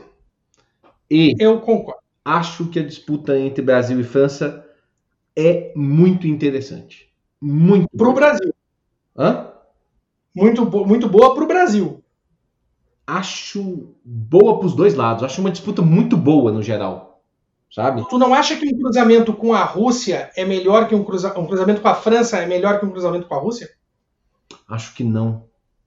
O judô feminino russo é, é fraco. O Brasil faz três pontos na, na Rússia, no feminino. Uhum. Esse é um ponto. E aí a gente precisava fazer um ponto no masculino. Ou ir para um desempate. Certo. Acho que o negócio com a França é, é, é a luta, é, é a melhor luta dessa do por equipes. É um Brasil e França numa semifinal. Uhum. Acho que é a melhor luta que nós podemos ter no por equipe. É, a gente precisa lembrar que o Brasil tem uma monstra tradição no por equipe. Muito antes do por equipe ser uh, motivo de atenção de todo mundo, muito antes do por equipe ser misto, o Brasil estava batendo cabeça lá e ganhando vice-campeão. Uhum. Acho que teve um ano que a Geórgia foi campeã do Sim. Por equipe, só se fala por equipe masculino, né? Na, na época. Sim. O Brasil teve uma medalha de prata. Né? Desde as equipes mistas, a gente está batendo uh, a medalha direto dentro dos, dos, mistos. A gente ou tá né, nas cabeças ali. Então, eu acho que a nossa grande chance de medalha é o por equipe. Na minha opinião, é essa a grande chance do Brasil de medalha. E a medalha mais certa do Japão em uma Olimpíada que tem algumas medalhas certas para o Japão ali, né? Eu concordo Mas, com as duas frases. Esse por equipe ninguém toca. Eu concordo com as duas frases suas. Eu acho que a maior chance de medalha do Brasil, com uma certa folga para as demais, é o, é o judô por equipe. E acho que a, a, certa, a medalha mais certa da Olimpíada é o, o Japão campeão olímpico no judô por equipe. Bacana demais. Então fechamos. Então fechamos. A gente vai ter muito mais comentário, pessoal, nos nossos programas ao vivo e exclusivo. Não é exclusivo, não, é para todo mundo. Todo mundo pode acessar twitch.tv barra Judo Brasil. Eu ainda não decorei direito esse, esse, esse, Falei aqui de cabeça, mas o Pavani tá balançando a cabeça para mim, falando que deve, devo ter falado certo. E nos nossos é canais, no YouTube, no Gigorocano Brasil, no Judô Tatame e no Luiz Pavani. Lá também nós vamos ter os programas passando, conversando sobre judô, tendo convidados especiais. Se você, inclusive, quer participar do nosso programa, manda uma mensagem para a gente, que a gente vai ter o prazer de organizar um horário para recebê-los, porque vocês vão cansar da nossa voz o tempo todo lá falando, revezando nas transmissões. Então, quanto mais gente tiver para falar com a gente, vai ser melhor. Pavani, muito obrigado. Eu que agradeço mais um baita bate-papo, agradeço a audiência do pessoal aí. Uh, nos aproximamos ou passamos um pouquinho de duas horas desse podcast, mas muito especial, né, dando gostinho da Olimpíada. Gente, uh, quarta-feira, né, hoje, se vocês ainda estão escutando o podcast, nove da noite, lançamento da live de lançamento do, do nosso programa da Olimpíada. Duas da manhã agora, na virada de quarta para quinta, sorteio das chaves a gente vai estar comentando também. E aí, sexta-feira à noite, uh, estamos definindo nove e meia ou dez horas da noite a gente entra com o programa ao vivo, né? Uh, já comentando o primeiro dia de Olimpíada e a partir daí até a última luta da Olimpíada no Por Equipe, no sábado seguinte, a gente vai estar sempre ao vivo com vocês, trazendo uma, um perfil novo na, na Olimpíada de Judô, judô de judocas para judocas. Tá? Comentado para quem faz judô, sem estar explicando o que, que é o azari, o que, que é ipon, o que. Não, não. Ali você vai conseguir consumir judô como você consome como judoca. Então, tenho certeza que vai ser muito bacana para todos nós que vamos estar envolvidos nisso, tanto quem está transmitindo quanto quem estiver lá com a gente participando, super interativo no nosso programa, tá? Bacana demais, obrigado Galileu mais uma vez, um grande abraço a todos aí. Tudo de bom, nos vemos muitas vezes nos próximos dias. Forte abraço, até mais.